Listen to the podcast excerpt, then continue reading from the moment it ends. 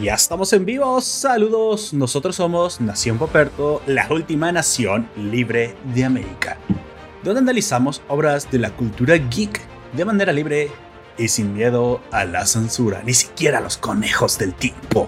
Cuando una noche Donnie salva su vida evitando su muerte por mera casualidad, cosas extrañas le comienzan a suceder a su alrededor. Una figura siniestra de otra dimensión con forma de conejo aparece en su vida. Los viajes en el tiempo parecen ser una constante. Y hasta la chica de sus sueños es tocada por esta verdad absoluta. Nadie escapa a su destino. Acompáñanos en el análisis de la película de Donnie Darko, una cinta que se ganó a pulso el estatus de cine de culto. Cuidado con lo que te ordena el conejo, porque comenzamos.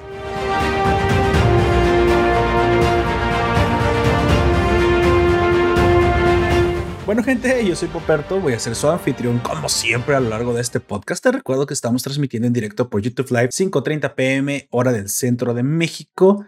Si nos escuchas en el formato podcast, si te quieres suscribir a estos directos, te dejaré el vínculo en la descripción de este audio. Como dije, el día de hoy vamos a hablar sobre Donnie Darko, una película de culto, ciencia ficción oscura, eh, sí, análisis de la vida, y retrospectiva interdimensional, donde ustedes la quieran categorizar, una película bastante interesante, precisamente del año 91.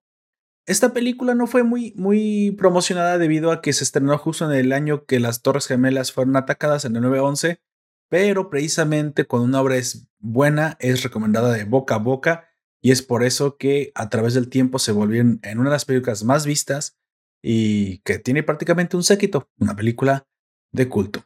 Para los nuevos ciudadanos de la nación les informo que la estructura de este podcast se va a dividir en dos secciones. En la primera hablaremos sobre el segundo episodio de Falcon y el Soldado del Invierno, el estreno de una película en Amazon Originals llamada Invincible, y en la segunda parte hablaremos directamente ya de la obra de Donnie Darko. ¿Sale? Bueno, me acompaña como siempre el miembro del sur del mundo, la estrella más brillante del firmamento chileno, el que le pone el chet alpino. Ese fue un, chiste muy oscuro ahora que lo pienso. Pero bueno, por favor, preséntese. Saludos a todas, todos y todas donde quiera que esté, donde sea la hora que nos escuchen. Hoy, como decía Lord Poperto, hablamos de un clásico del cine de culto del año 2001 Tony Darko para empezar, eso sí, con Falcon and Winter Soldier y esta serie de dos, em, dos veteranos de distintas guerras de Estados Unidos. Y entre medio, la serie de Amazon Prime Invincible, otra revisión de los clásicos de ese Comics y Marvel Comics a una, a uno, a una mirada dos, dos milera y más adolescente y mejor. Eso y más hoy en Nación Poperto. Como siempre, un gusto estar con ustedes. Salud. Salud, don Comis. Ay, que envidia con este calor que está haciendo. Yo también debería haberme traído una, una, una, una birra bien fría. Pero bueno, antes de comenzar precisamente con el análisis de la obra, como dije, tenemos una, primera sección. Vamos arrancando precisamente con la primera, el primer entremés de esta sección de, de reseñas. Recordemos que esto que hablaremos lo hablaremos con spoilers. Si tú no te quieres spoiler absolutamente nada de Falcon and Winter Soldier, te recomiendo que adelantes esto hasta la siguiente sección donde aparece Invincible o ya directamente al análisis de Donnie Darko. Así que, pues bueno, eh, si tú te perdiste la serie y no sabes absolutamente nada del estreno, pues puedes ir a verla a, a Prime, no, no está en Prime, pero en Disney Plus. O si quieres, en nuestro podcast anterior, ahí hablamos precisamente de la primera parte del primer capítulo de Winter Soldier. Estaremos hablando cada semana conforme se vayan estrenando en estos podcasts sabatinos. Sí, así como hicimos con el seguimiento de la serie de WandaVision, también así lo haremos con la serie de Falcon and Winter Soldier. ¿Sale? Bueno, está bien. Eh, Tom Comics, Falcon and Winter Soldier, el segundo episodio. Ahora sí nos dio una, un pequeño fanservice más, más, este, más extendido, más que la primera parte. La primera parte fue un poco Mm, algunas personas dicen que es aburrido. Yo, yo no coincido sinceramente con aburrido. Es una palabra un poco fuera para describir lo que fue la primera, el primer capítulo. El primer capítulo me pareció más un capítulo de reconciliación con el, con los, em, con los televidentes, un capítulo más de reflexión. Sí, obviamente necesitábamos una introducción a cómo, a cómo ven quedado estos héroes, sobre todo eh, muy interesante el proceso psicológico de adaptación social que está viviendo nuestro querido Bucky. El, Bucky Barnes. El, ah, Barnes, así es, el soldado del invierno, recordemos para los que eh, no se acordaban, este, que él fue durante mucho tiempo un agente soviético bajo las órdenes de Hydra y pues que entre sus fechorías no solamente está el asesinato de los padres de Tony Stark, sino un montón de, de, gente más. Tanto así que al iniciar la, el, primer, el primer episodio, ya lo contábamos la vez pasada, vemos cómo asesina a una persona que no sabíamos ni quién era, ¿no?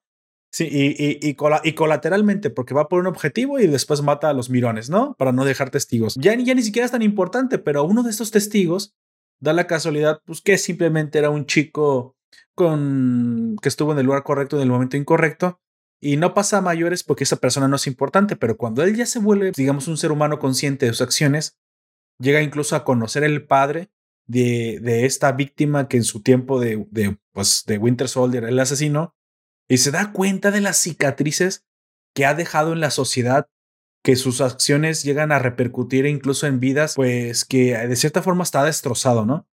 De cierta manera él siente la culpa y trata de resarcir su daño a la sociedad, pero es un poco fuerte. Esto, me gustó, esto del primer episodio realmente me gustó.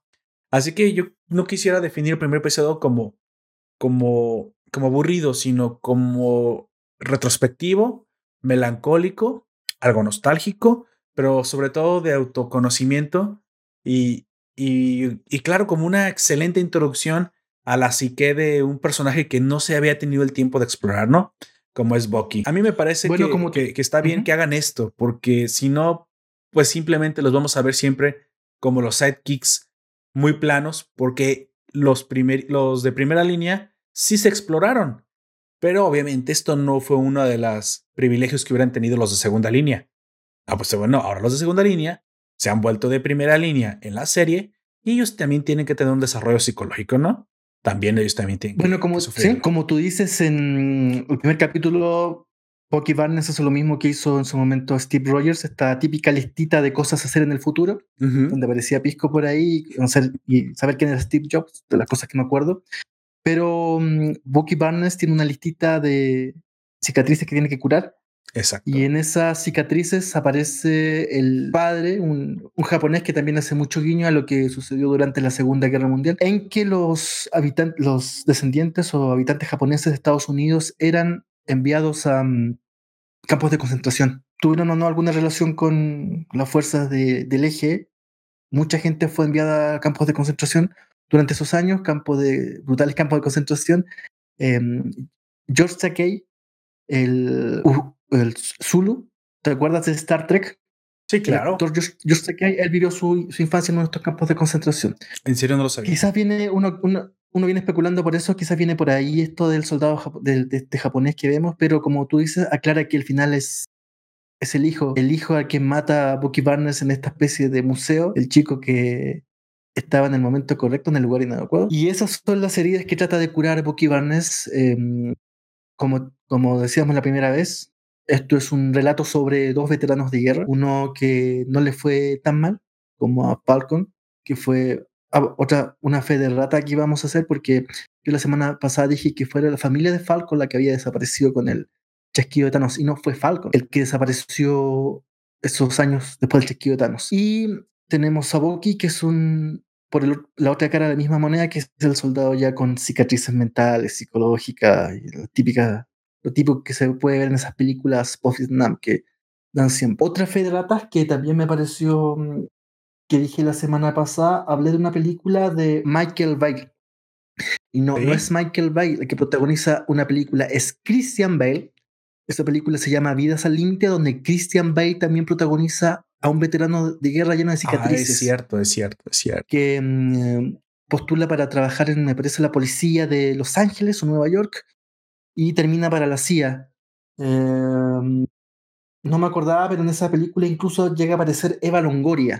bueno, uh, Eva Longoria. La, la, manera en que uno, en que la maquilla uno la tiene más identificada como House, eh, ¿cómo era? Wife House is Spirit. Pero no, aquí también aparece Eva Longoria y me parece que es la novia de Christian Bale, que no termina teniendo un muy buen. Bueno, habrá que ver la película, pero también muchas de estas citas que se hacen de los veteranos de Vietnam, como de, perdón, de veteranos de guerra norteamericanos, como la famosa escena donde se ve a Falcon planchando la camisa, también se vio en esta película. ¿Qué es lo que trata de continuar? A mí me parece esta serie mucho mejor desarrollada que Wanda Vision. Me parece mucho más adulta, me parece con mucha más espesura psicológica. Sebastián Stan está muy bien en su papel.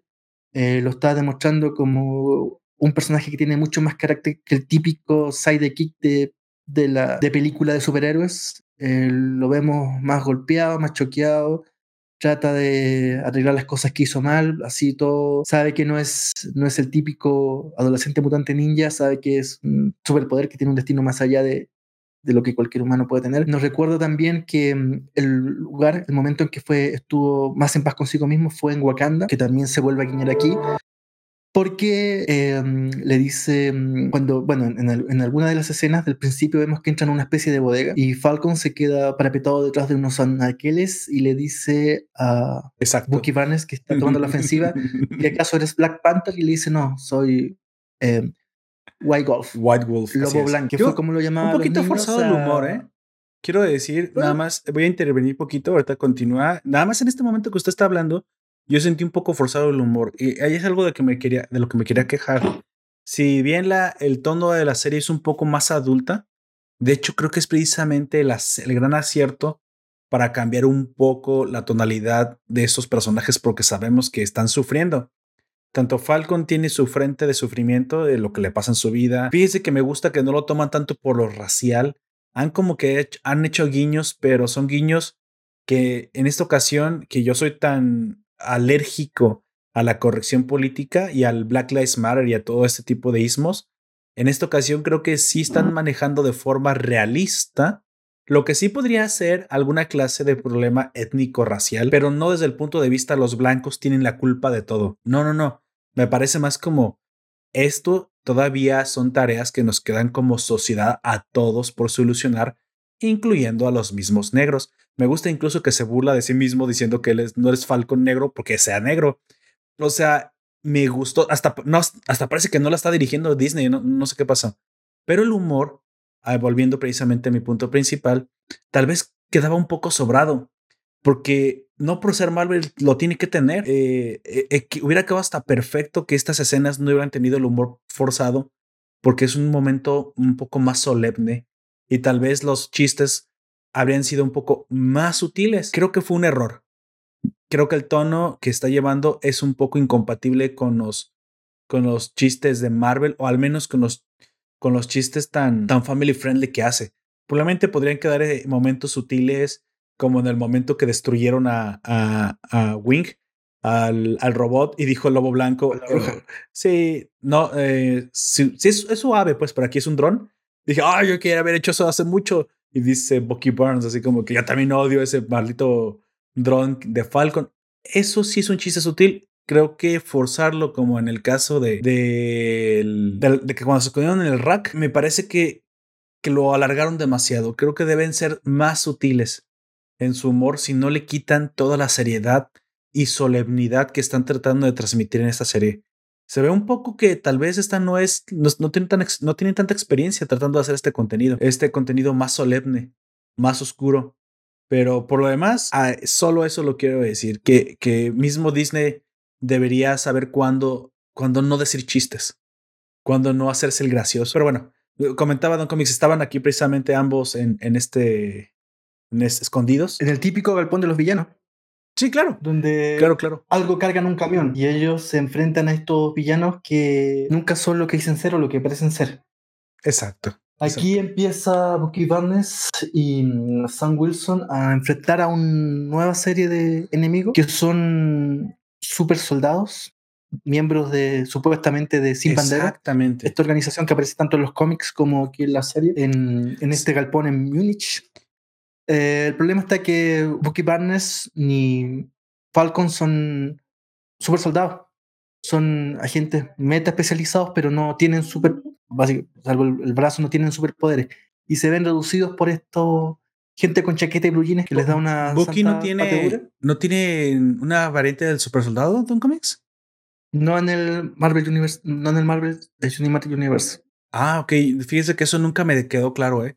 Yo creí que Red Skull había, tal, habías inyectado alguna clase de, de este, No, de suero, aunque sea copia. Dice que nada más entonces tiene su puro entrenamiento y el brazo de vibranio. Es todo lo que tiene. en los, sí, en los cómics sí. Ah, no, Pero no, sí. aquí no. No. estamos hablando del cine, literalmente. Pues claro, es el que nos atañe. No, lo- los El cómics son otro universo prácticamente. Universe sería un metagente como Como Falcon. un básicamente. superagente especializado como, claro, o Black Widow o Falcon, que no tienen poderes, pero solo sí tienen super, bueno, agilidad de atleta olímpico. Sí, Pero claro. más que eso no. Y aquí vemos al otro participante de esto, que es el.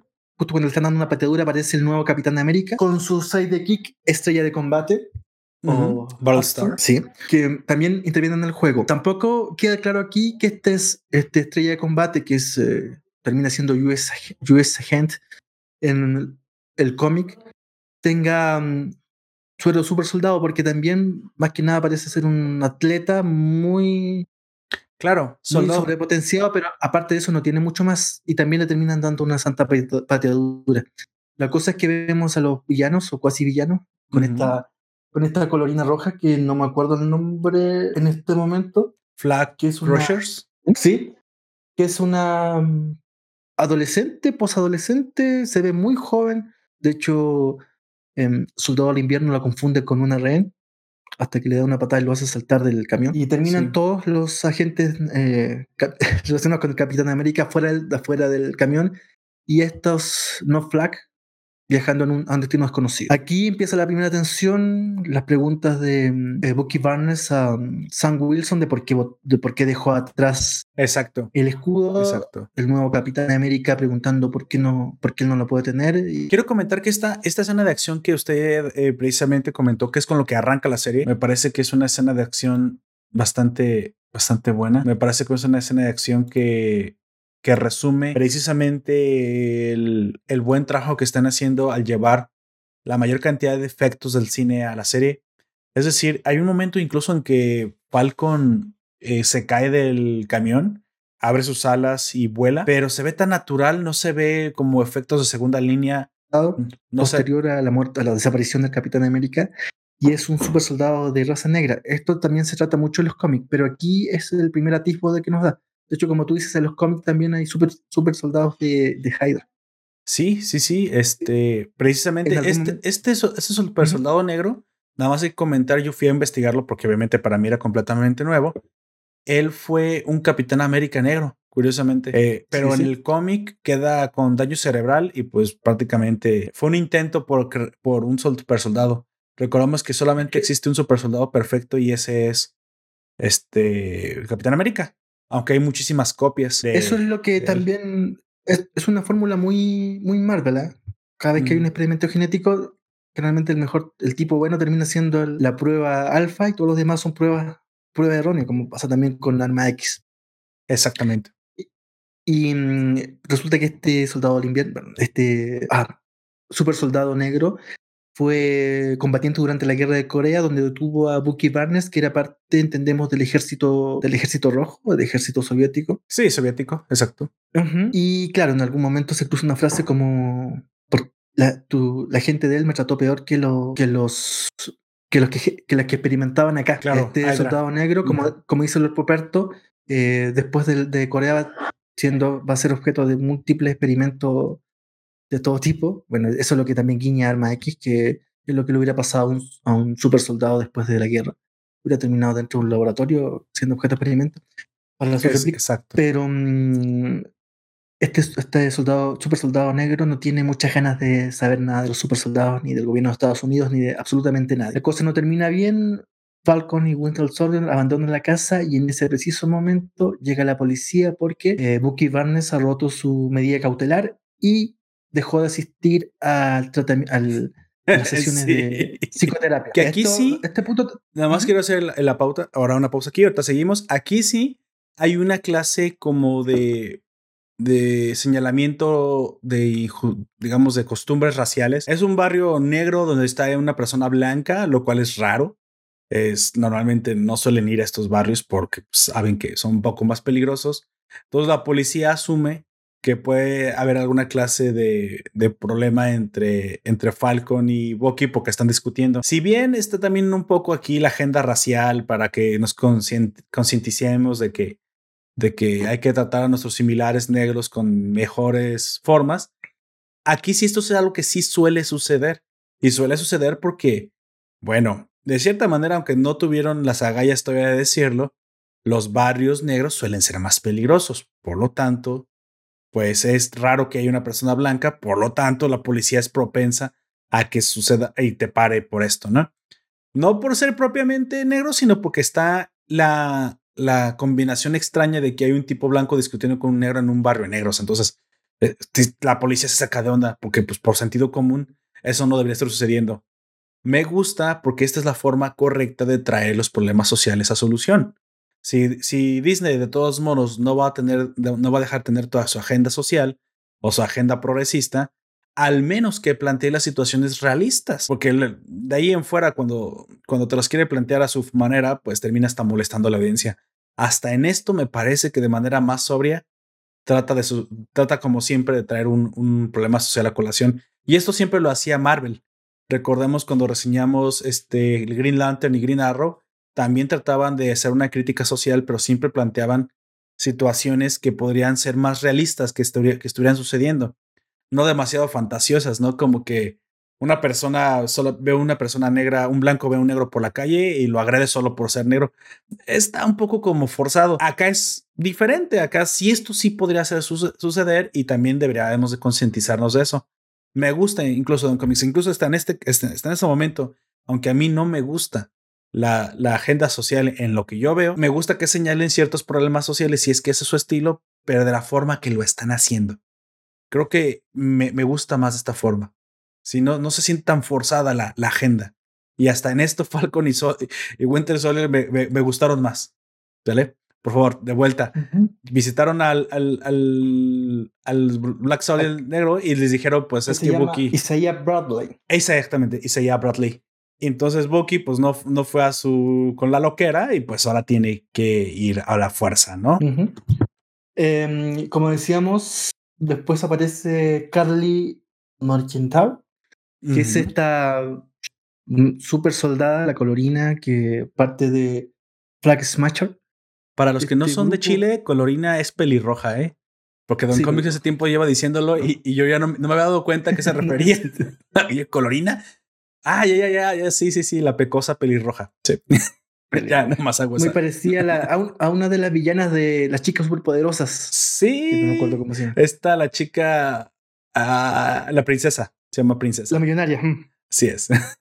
bueno, entonces tenemos a esta... Esto también otro de los tópicos que me parece bueno, viene mucho de traiciones de zona oscura, de poderes que no son tan benévolos y villanos que no son tan malos. La vemos cargando un avión, saliendo desde mm, Alemania hacia un destino desconocido y en eso intentan detenerlos alguna fuerza de seguridad. Sospechamos que es la policía alemana o alguien así, porque no se identifican. Después de esto vemos de nuevo al mm, soldado del invierno y... Mm, ¿Cree que se estuvieran robando las vacunas del COVID de un cómics de Pfizer? puede, una vez puede ser. Sí, es que en una vez están en Alemania, sí. Sí, están en Alemania. Pfizer, sí, claro. De hecho, no es Pfizer, es Pfizer, pero ¿quién a lo Que trata de jugar esta serie, a lo que trata de jugar esta serie es que mm, se están robando el suero del super soldado. Sí, bueno, también asumí que podía haber me da la impresión que al, final no va por ahí. Eso, la, el grupo de Carly Morginau es, son, son los chicos buenos. Para terminar siendo los chicos buenos, sí o sí. Pienso que se lo robaron incluso a Hydra. Por ahí parece. Hace, hacen ver como que estos chicos que tienen poderes están siendo perseguidos por otra organización a la cual le robaron algo. yo he de creer que no fueron a los que le robaron las vacunas. Muy probablemente las vacunas se las robaron a Pfizer, son las del COVID, si quieres. Creo que le robaron algunas ocho vacunas del super soldado a Hydra para poder hacer su revolución. Y esa es la organización que los va a cazar a muerte. Eso es lo, así que como dice Don Comics, los rebeldes al final tienen una, muy probablemente una razón patriota, de libertad, eh, humanista, una humanista, humanista, antifascista, bla, bla, bla. Y solamente están haciendo eso para liberarse.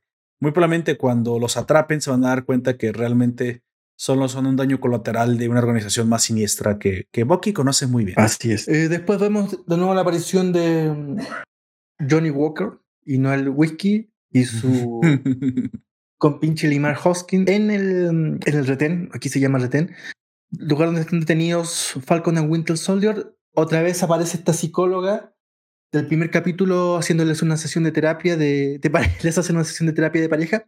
Este punto es interesante porque es segunda vez en series de Marvel que se está tratando el asunto de, del lacanismo o de, de Carl Gustav Jung, el psicoanálisis. Acuérdate que el capítulo de desenlace de que no fue el final, que fue el 7, me parece el 8, de WandaVision, eh, Agatha Arnes le hace un, una terapia de, de divana a Scarlet Witch no, ah, sí, también, Scarlet, Witch. sí. Y así termina desenvolviéndose el capítulo y al final los dos últimos capítulos, el capítulo final es más que nada algo que se sabía que iba a pasar. Y lo mismo pasa acá. Desde el primer capítulo vemos a la terapeuta tratando de psicoanalizar a, ¿cómo se llama? el soldado del invierno. Exacto. La toma es interesante porque los toma desde las sienes.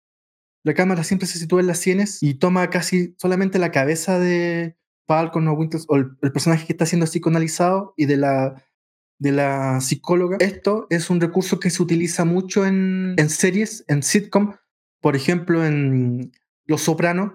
¿Te acuerdas de esas sí, sí, eternas terapias? Eh, psicoanálisis. Bueno, esto se usa mucho porque hace avanzar mucho la serie.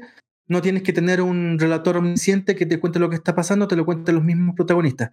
Pero lo que a mí me llama la atención es que en este caso es la toma la que la que define el análisis, no como en Los Sopranos, que por ejemplo era una toma de los dos. Sí, claro, claro, lo, claro. lo suficientemente amplia. Aquí no se cierra lo suficiente para ver las, desde la sienes hasta el mentón del personaje. Exacto. Y eso me parece que algo trata de decir Marvel con eso. Si la primera serie, WandaVision, termina con un psicoanálisis y hasta empieza con un psicoanálisis, algo está tratando de dar la vuelta ahí, igual. Pero bueno, eso lo sabremos al final. Perdón, algo está tratando de decir Marvel con eso con este psicoanálisis eterno. Eso lo sabremos al final. Que también se va a hacer ¿Mm? series profundas y oscuras como DC.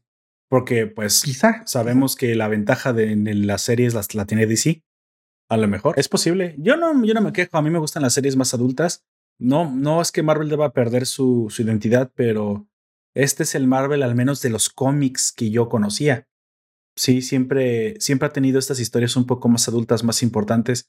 El, el, MCU era una cuestión payasesca completamente diferente a lo que yo jamás había visto. Eh, entiendo que era, era más Disney que Marvel, quiero atreverme a decir que Falcon Soldier es la primera vez que es más Marvel que Disney. Y a propósito, hay que decir dos cosas más del, de Disney Plus y de la MCU.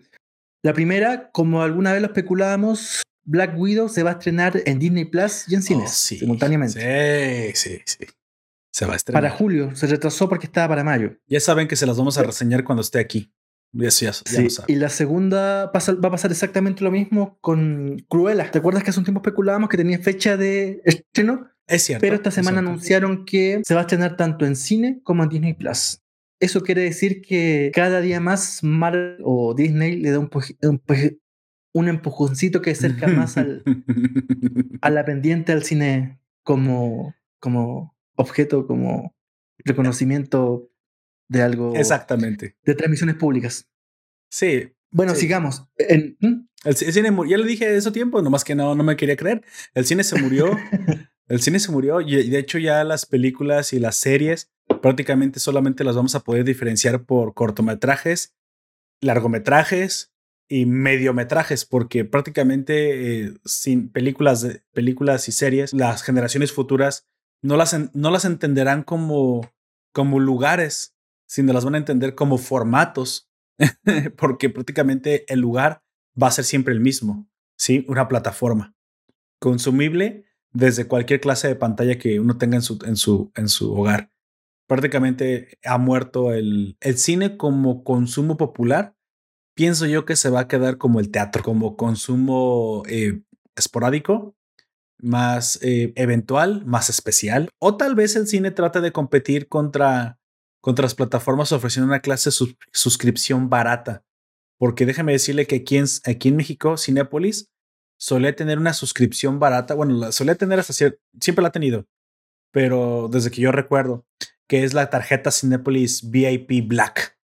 Sí, que es una tarjeta prácticamente por la cual uno pagaba el equivalente a dos entradas al mes, tres entradas al mes, creo. Si tú eres una persona que ibas al menos tres veces al cine, te convenía la, la, tarjeta porque era el equivalente a pagar 12 por 2, 24. Entre 24 y 30 entradas de tickets de cine, eso costaba la anualidad. Pero eventualmente fueron aumentando, aumentando, aumentando, aumentando, aumentando el precio, hasta que prácticamente la tarjeta solamente funcionaba si tú ibas prácticamente todos los días al cine. O sea, tenés que comprar una entrada directamente. Claramente, porque nadie, nadie, ve todas las películas, a menos que las personas vieran todas las películas, pero encarecieron tanto la suscripción. Exactamente, yo creo que eh, debieron haber optado por la suscripción barata, masiva, pero hoy, hoy pues no lo hicieron y les ha comido el mandado, como le decimos aquí en México, les han, les han adelantado las plataformas. Yo no veo un cine sobreviviendo contra las plataformas si no se convierte en una de dos. En un artículo de lujo, que prácticamente pues siempre va a estar ahí para consumirlo, o un evento especial esporádico, por eso lo comparto como con el cine, o en un producto de consumo masivo como las plataformas. Si no tiene una de esas dos, va a morir. No puede seguir igual como ha estado. Lo que le va a pasar al cine, y a propósito de que en el cine nuestro protagonista Donnie Darko veía un agujero de gusán, va a pasar, va a pasar lo mismo que pasó, que pasa en su momento ahora con las, con el radioteatro. Probablemente todo el mundo escucha un radioteatro, lo escucha de vez en cuando. A veces hacen radioteatros especiales recordando alguna obra de teatro de la historia mexicana, chilena, etcétera, etcétera. Exacto. Pero no es algo de consumo habitual. No. No es algo por lo que alguien pagaría, sinceramente. No es algo por lo que alguien se suscribiría. Con el cine yo creo que va a terminar pasando lo mismo. Eh, va a ser algo tan ocasional y tan entre, no, no quiero decir la palabra quiche, pero entre un recuerdo del pasado, entre un recuerdo nostálgico, entre la nostalgia pura, entre eh, recordar que se siente comer eh, palomitas sin sabor y que no te dejen comprar cerveza, viendo una mala película de quinta del Nickelodeon norteamericano. Va a ser eso un evento muy ocasional muy especial, pero yo también, como, como acordamos, el cine no está muerto. Hace mucho tiempo está muerto. Exacto, exactamente. Bueno, Don Comics, vamos dándole cierre a este, a este segundo episodio de Falcon y el Soldado del Invierno. Lo que me encantaría decir es precisamente que saco de aquí un par de un, un, par de vaticinios. Me, ya, lo, ya lo dijo usted. Me parece que Soldado del Invierno y Falcon serán dos héroes que se van a convertir en héroes más interesantes. Están desarrollando, los, actores se están desarrollando bastante bien. Están, es la única oportunidad que tienen para volverse de primera línea. Una vez Robert, Robert Downey Jr. y Chris Evans este, fuera de la, de la fórmula original, este, estos hoyos eh, van a ser llenados precisamente por, por más héroes, otros héroes. Sin embargo, es el momento para que los sidekicks ganen importancia, ya sea por interés monetario o por desarrollo profesional. Les conviene que las series de Disney Plus se extiendan porque aparte es el futuro. El futuro, Disney, Disney alcanzó a aprovechar el, cine prepandemia. El, yo eh, me atrevería a decir, así como Donnie Darko, que si la pandemia hubiera sido justo cuando inició el MCU, justo cuando aquel primer Iron Man, no hubiera tenido el éxito que tuvo. Sí. El, la situación ahora es que precisamente quien ha demostrado que es negocio y que es el camino a seguir ya no, ya no nos queda duda porque aparte lo comprobó con prueba y error. Fue precisamente una mujer maravilla, pero quien lo terminó de establecer fue eh, Zack Snyder. Zack Snyder nos demostró que las películas siguen funcionando. Claro que sí, pero no para el cine. Sí, lanzamiento exitosísimo en plataforma demuestra que esta es la nueva forma de consumo. querer volver al cine ya no creo que sea la, la idea. Así que Marvel se bajó a tiempo, si quiere decirlo así, o lo bajaron a tiempo, que la pandemia los bajó a tiempo.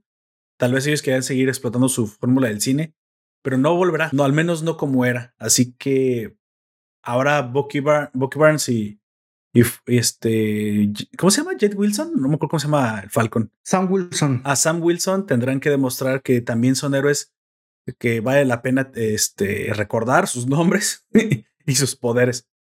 Así que eso es lo que creo que va a pasar. Así que pienso que será una serie muy buena porque los actores se van a esforzar muchísimo, ya que hay, hay un hoyo tremendo que llenar, unos zapatos tremendos que llenar. Y no nomás a nivel heroico, sino a nivel actoral. Y dos, me parece que de Disney de seguir respetando su audiencia, que no es porque ya en las plataformas compites con, directamente contra muchos contenidos.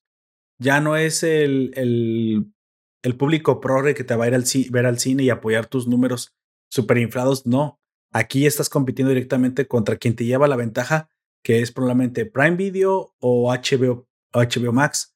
Así que me parece que debe aligerar su tono progre y lo va a hacer bien. Y lo va a hacer bien. Si, si lo sigue haciendo. Incluso WandaVision ya, nos, ya había sido un poco más, más serena, un poco menos política, que es una de las cosas que más odio dentro del cine.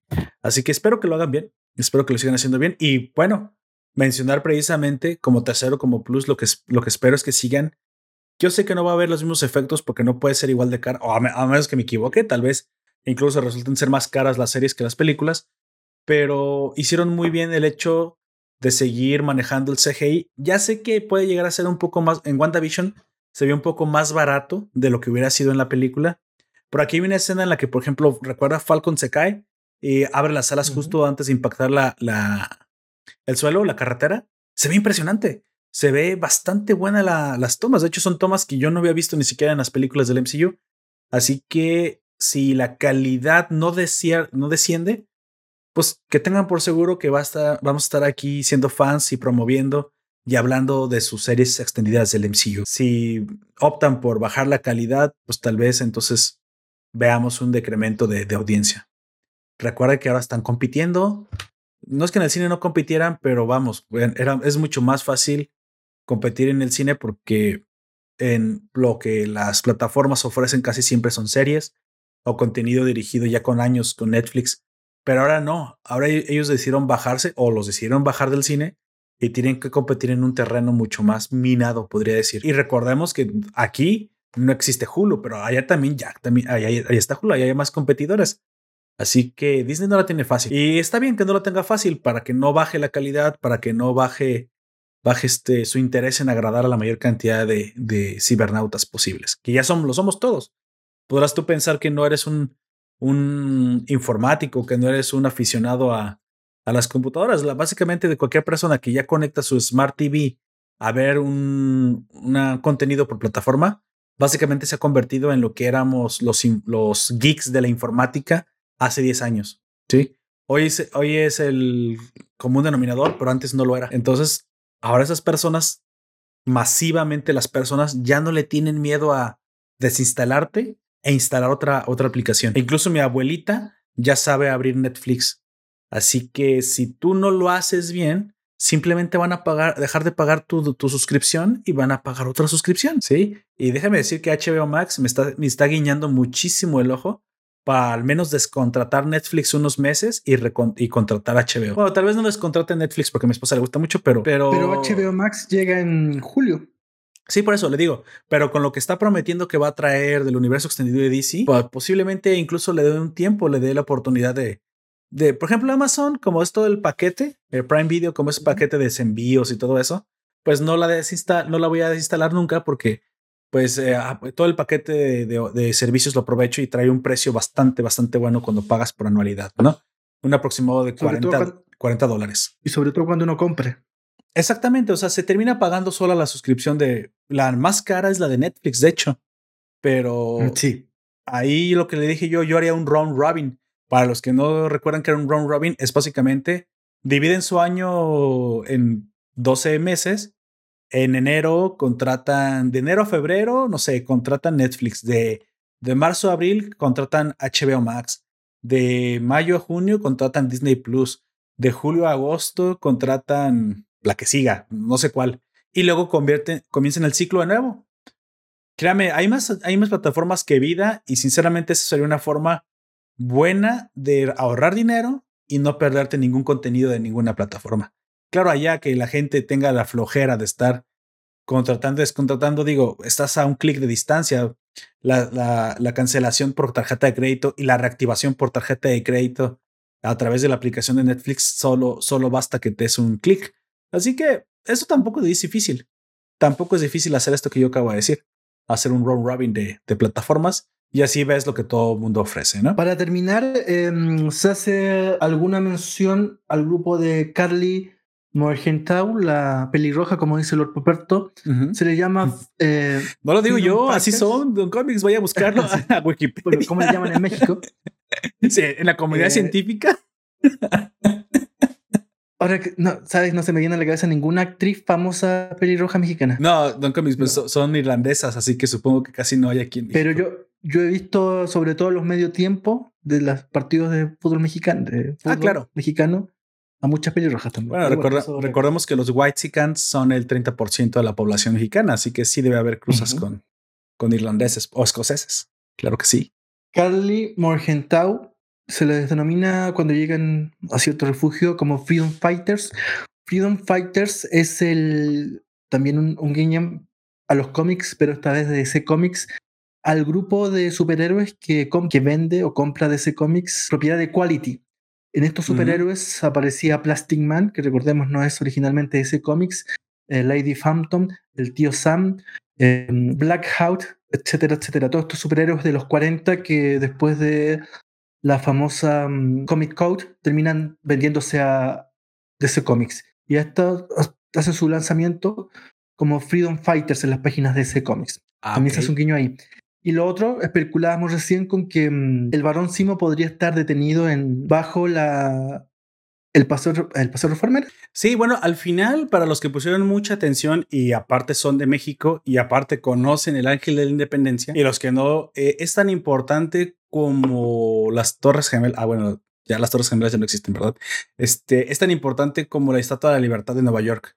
Nuestra Estatua de la Libertad, de hecho, literalmente representa la libertad es nuestro ángel de la independencia, esta famosa figura de un ángel de, que parece hecho de oro, cuya mano, en la mano derecha tiene una corona de olivas muy representativa de, de los romanos, alas y una vestimenta que deja ver la mitad del busto y el ángel pues, es femenino, pero no se ve para nada erótico ni nada de esto. Y es un ángel muy importante porque eh, durante mucho tiempo siempre fue la representación de, de como el escudo de, de, México. De hecho, cada, cada película extranjera que tenga algo que ver en la Ciudad de México, casi siempre pasa por el Zócalo, o que es una gran explanada simplemente gigantesca donde está el Palacio Nacional, o siempre pasa por ver esta rotonda con este monumento. Así como cualquier película que se, que se o serie que, que se ambiente en Nueva York, de una u otra forma siempre va a guiñar de alguna forma, algún cuadro por segundo va a aparecer. La Estatua de Libertad, porque aparte es una referencia geográfica. No sé qué tan famoso sea fuera de México, pero dentro de México todos sabemos quién es el Ángel de la Independencia, porque prácticamente es el monumento más famoso del país. Si, si no está, si no está en, el, en el escudo mexicano y está el águila, es porque simplemente el águila es más vieja, pero créame que, que hay gente que reconoce más el, el, el, el ángel que a veces hasta el mismo escudo nacional. Sí, ahora hay que hacer una capita respecto de eso. Estuve leyendo y en Wikipedia señalan que esto, este famoso ángel que tú dices, que se parece mucho a la columna de la Victoria, Borussia o Golset de Berlín. Sí, sí, es, posible. Es un ángel idéntico. Uh -huh, y que aparece en el video de YouTube, Stay. Sí, de, de hecho, hecho Bono me parece que aparece. Es, esa calle tiene muchas representaciones antiguas a nuestra cultura romana o, o europea, porque durante, en esa calle, nada más como así dato cultural, también hay otra rotonda más adelante, menos conocida, donde hay otra estatua más pequeña, no tan grande como el Ángel de la Independencia, no tan alta, que es de Artemisa, la, de, bueno, el nombre romano era la Diana Cazadora. Curioso porque, eh, eh, bueno, nosotros estamos supone, supuestamente más conectados con nuestras raíces europeas, pero europeas antiguas, porque esto solamente es del Imperio Romano. Supongo que esto es mucha influencia extranjera, porque recordemos que la Ciudad de México durante mucho tiempo pues México siempre fue invadido por extranjeros, el Palacio de Chapultepec fue invadido por franceses, durante algún tiempo nos gobernaron los austriacos, así que pues la influencia europea en México, sobre todo eh, cuando la importó Porfirio Díaz, pues hoy, hoy en día, no solamente de sangre, porque la de sangre la tenemos, pero la cultural lo podemos ver incluso plasmadas en, en este tipo de detalles este, arquitectónicos, ¿no? Que hoy simplemente son vestigios de, de, otros tiempos, muy bonitos por lo, por lo que sea. Y adentro de este, de este ángel de independencia, ahora que lo recuerdo, viven los restos de muchos de los héroes que nos dieron independencia a los mexicanos, entre comillas, eh, ¿sale? Pero ahí están muchos restos. No sabré decirles de, de, de cuáles personas están ahí, Nada más les digo que el de Benito Juárez no, porque Benito Juárez no es de la independencia, ¿sí? Pero quizás pudo haber sido el ángel de la independencia una donación de la colonia alemana sí, durante el Sí, pudo haber sido. No lo conozco, no, pero sí pudo haber sido. Aquí Chile está también en Antofagasta, es una ciudad nortina. Hay una copia del reloj Big Ben que fue donada por la eh, colonia británica o inglesa. Santiago está lleno de regalos de la colonia durante el centenario. De hecho, uno de los pocos de los pocos monumentos que tiene realmente un mapuche y que fue construido antes del año 1940, 1950, fue donada por la colonia alemana. Sí, sí, lo creo completamente. Sí, eso, eso pasaba. Eso. pasaba. Incluso también la Estatua de Libertad, recordamos que es una donación francesa sí, sí.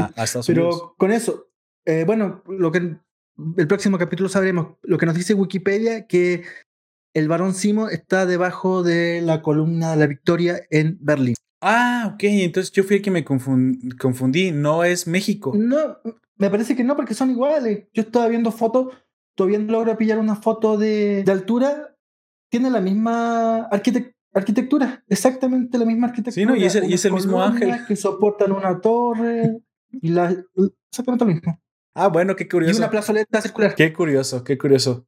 Tan curioso como que en Alemania hay una Plaza México, pero bueno, está bien. recordemos que tenemos muy buena historia con los alemanes. México siempre ha sido ah, históricamente aliado de muchos países. Parece que por ahí nos hemos ganado el cariño extranjero después de haber sido invadidos tanto. Pero supongo, supongo que sí, es posible. Pero bueno, que es, es un dato, un dato que me decepciona. Yo, yo pensé que estaba en una, cárcel de máxima seguridad mexicana. Espero que no la misma donde metieron al Chapo, porque obviamente sería una muy mala idea meterlo mismo. Se escaparía. Pero bueno, está en Berlín, Alemania. Eso suena más, más lógico, ¿no? Porque ya fue atrapado.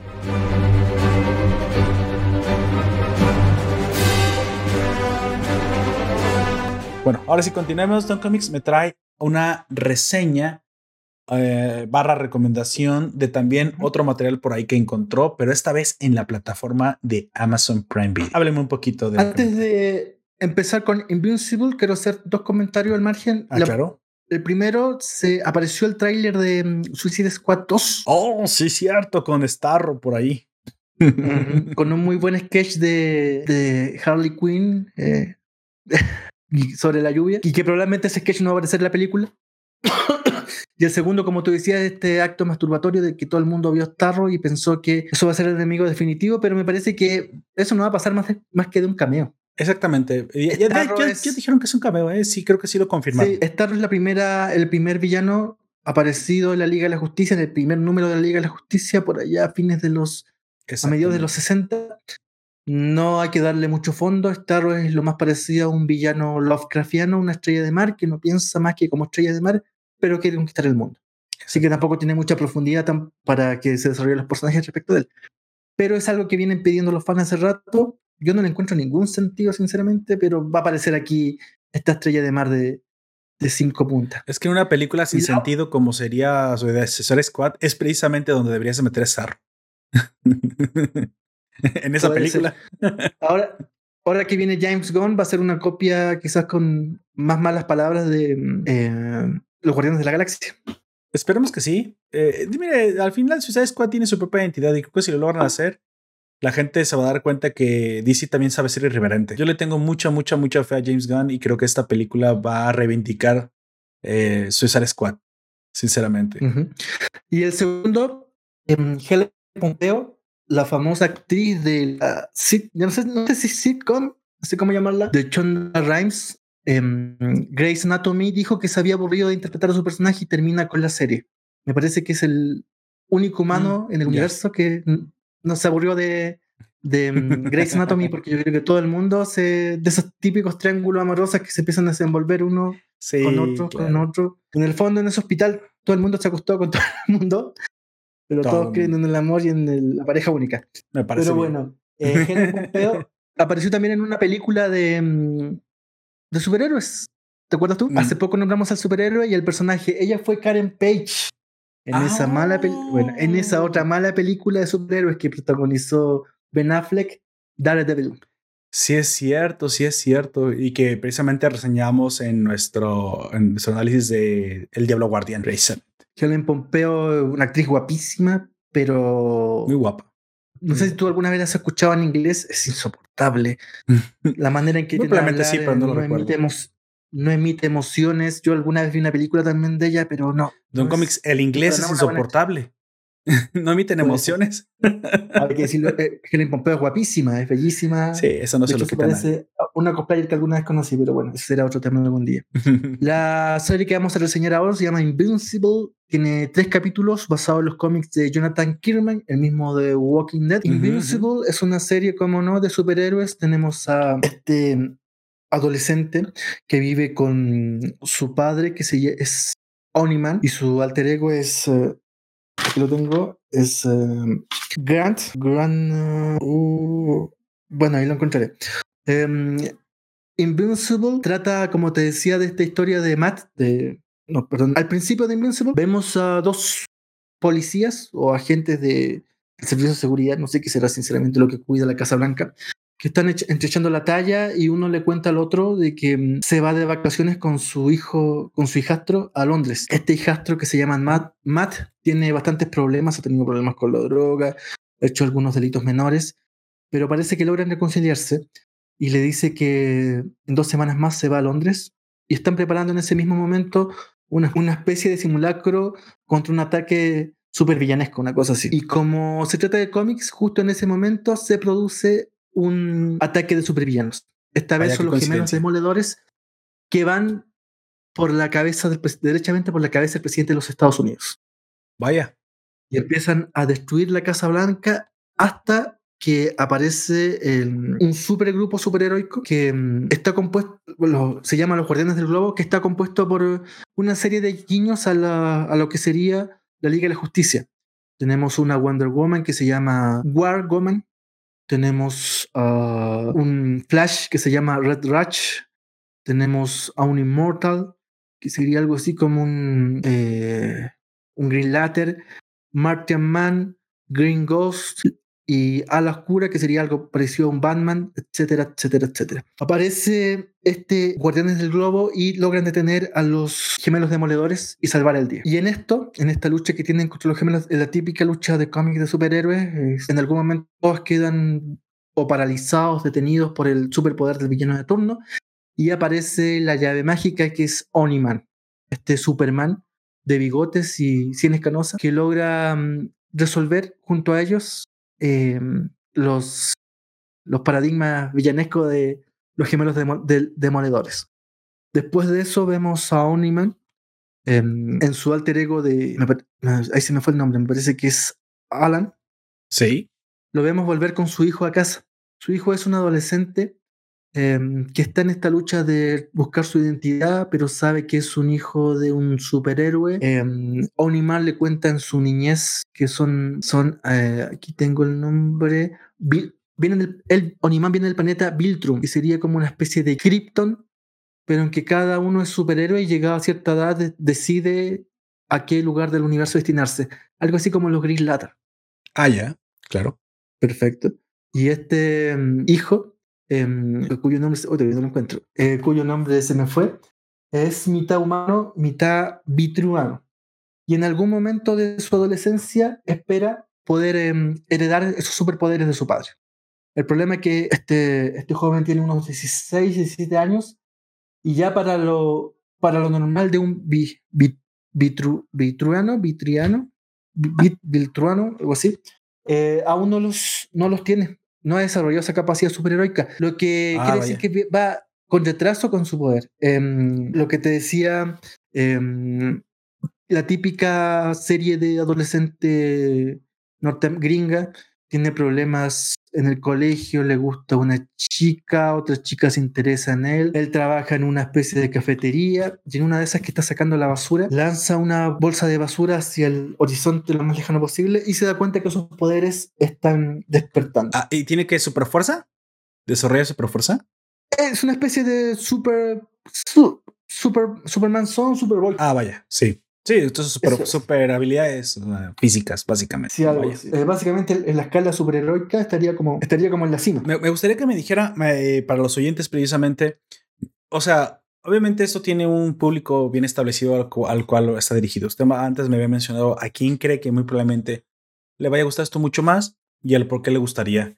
Digamos que a un a una persona que venga de ver anime sangriento, porque esto tiene mucha sangre, eh, un clásico otaku, ¿le caería esto bien? Esta sería una buena adaptación de una, de una pues, animación norteamericana que pueda consumir un, un consumidor de, de, series japonesas?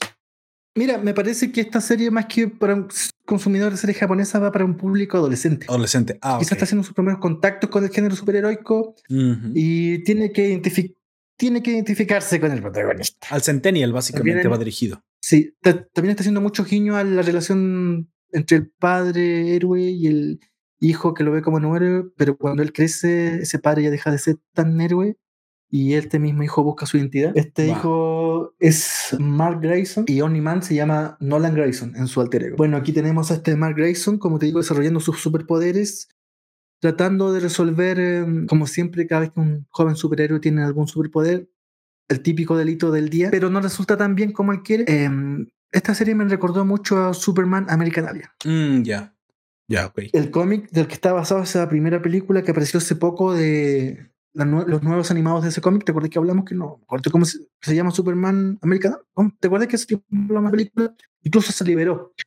Sí, bueno, sí, el cómic Superman American Alien es muy, muy interesante, muy buena. Y esto eh, nos logran beber de, de esas, esas, típicas razones que se están manejando del también mucho guiño Spider-Man, de ese superhéroe que se va haciendo a poco, que para salir el primer día se pone un, una bolsa en la cabeza y hace su ojo, una cosa así. Ese es el super traje. Y con el desarrollo del, de los capítulos, del capítulo, va, por ejemplo, Oniman lo lleva donde aparece el sastre de superhéroes. sí. Eh, que este sastre de superhéroes está mm, vocalizado por Mark Hamill. Vaya. El último Jedi y el guasón de las animadas de Batman. ¿De acuerdo? Mark Hamill. O sea, le, invirtió al, al, Digo, para tener a Mark Hamill como un simple desastre, entonces quiere decir que le invirtió un poquito. Sí, en las voces hay mucha, hay mucha inversión. A propósito que hablábamos de Grey's, Anatomy, aparece Sandra Hu como Debbie Grayson, la mamá de Mark Grayson y la esposa de Nolan Grayson, Oniman. Eh, Sandra Hu es esta Chang, ¿te acuerdas? Esta oriental de las primeras series. De, ¿Pero de qué serie? De, ¿De Grey's Anatomy? Em, de Grey's Anatomy. Sí, claro que sí. Ah, sí, la doctora, Chang. doctora Chang. no sí, Ella es Sandra Hu. ah, vaya, no sabes su nombre verdadero. Eh, sí, sí. Aparece, más aparece, más, más adelante aparece Robot, que es una especie de robot man, un líder de una de unos superhéroes que son una mezcla entre em, Titans y mm, el Escuadrón Suicida. Exacto. Pero no el del, no el del cine, sino el del cómic, el de Grant Morrison. Esa voz de robot la hace Zachary Quino. Usted recordará que Zachary Quino es el último Mr. Spock, señor Spock. Sí, quinto. Zachary Quinto. Sí, claro que sí. de hecho, Zachary Quinto, Zachary Quinto. Eh, lo hace también que una de las razones por las cuales he visto las tres películas de Star Trek es precisamente por él. Este, yo lo conocía desde hace mucho tiempo antes haciendo un, un personaje excepcional, precisamente como el antagonista principal o de las primeras temporadas de una serie llamada Heroes. Antes incluso de que todo los, el mame de los superhéroes o el tren de los superhéroes comenzara, ya existía una serie por ahí, eh, no me acuerdo si era de, de Paramount no, bueno, no recuerdo bien cuál fue cuál el canal. Una serie que vino por ahí por la época de 24. Exactamente, no, posterior, posterior a 24, pero sí, estaba junto, un poco antes de Walking Dead, pero Heroes tenía una identidad muy interesante, muy propia, se sentía como un cómic llevado a la vida, eh, un poco guiño otaku, porque tenía por ahí un personaje japonés, muy japonés, con, con actitudes muy, muy este, manga, muy, muy cómic japonés, pero también eh, tenía su lado de, de, una trama muy bien desarrollada, una, un objetivo crítico, viajes en el tiempo. Vaya, que, que tenía buena construcción y él era, Sakiri Quinto, era el enemigo de las primeras temporadas llamado Sylar.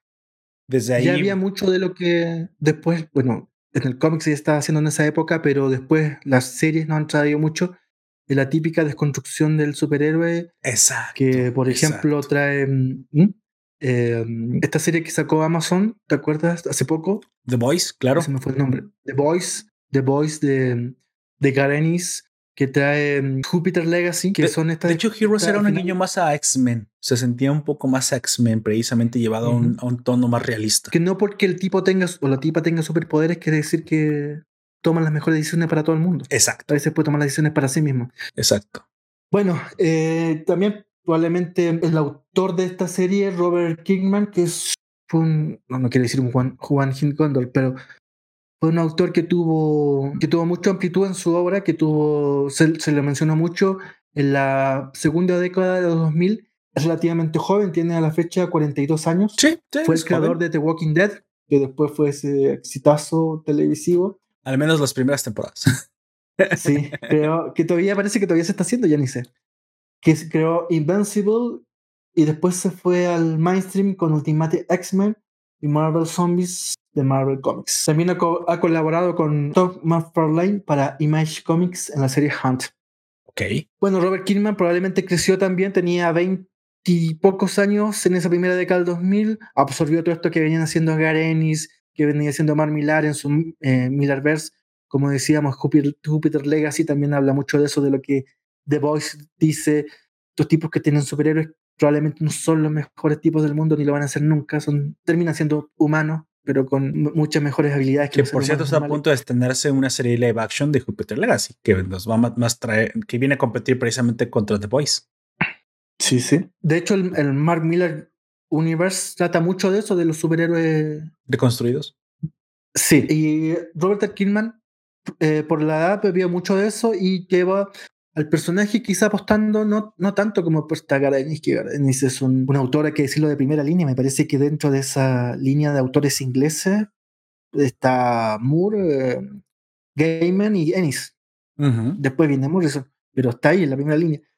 Kirman tuvo que vender un producto, se dio cuenta que el público que lo tenía que, lo tenía que leer era el adolescente, que quizás no tenía mucho contacto con los superhéroes, y se metió con este serie Invincible en la década pasada, que es lo que estamos viendo en esta serie.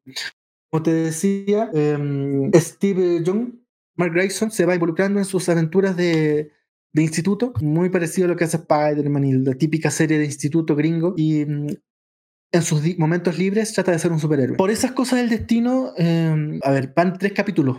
Sí, claro. Probablemente si, si, cuento lo que voy a contar, de verlo al final del primero, pero si no lo cuento no sé cómo avanzar.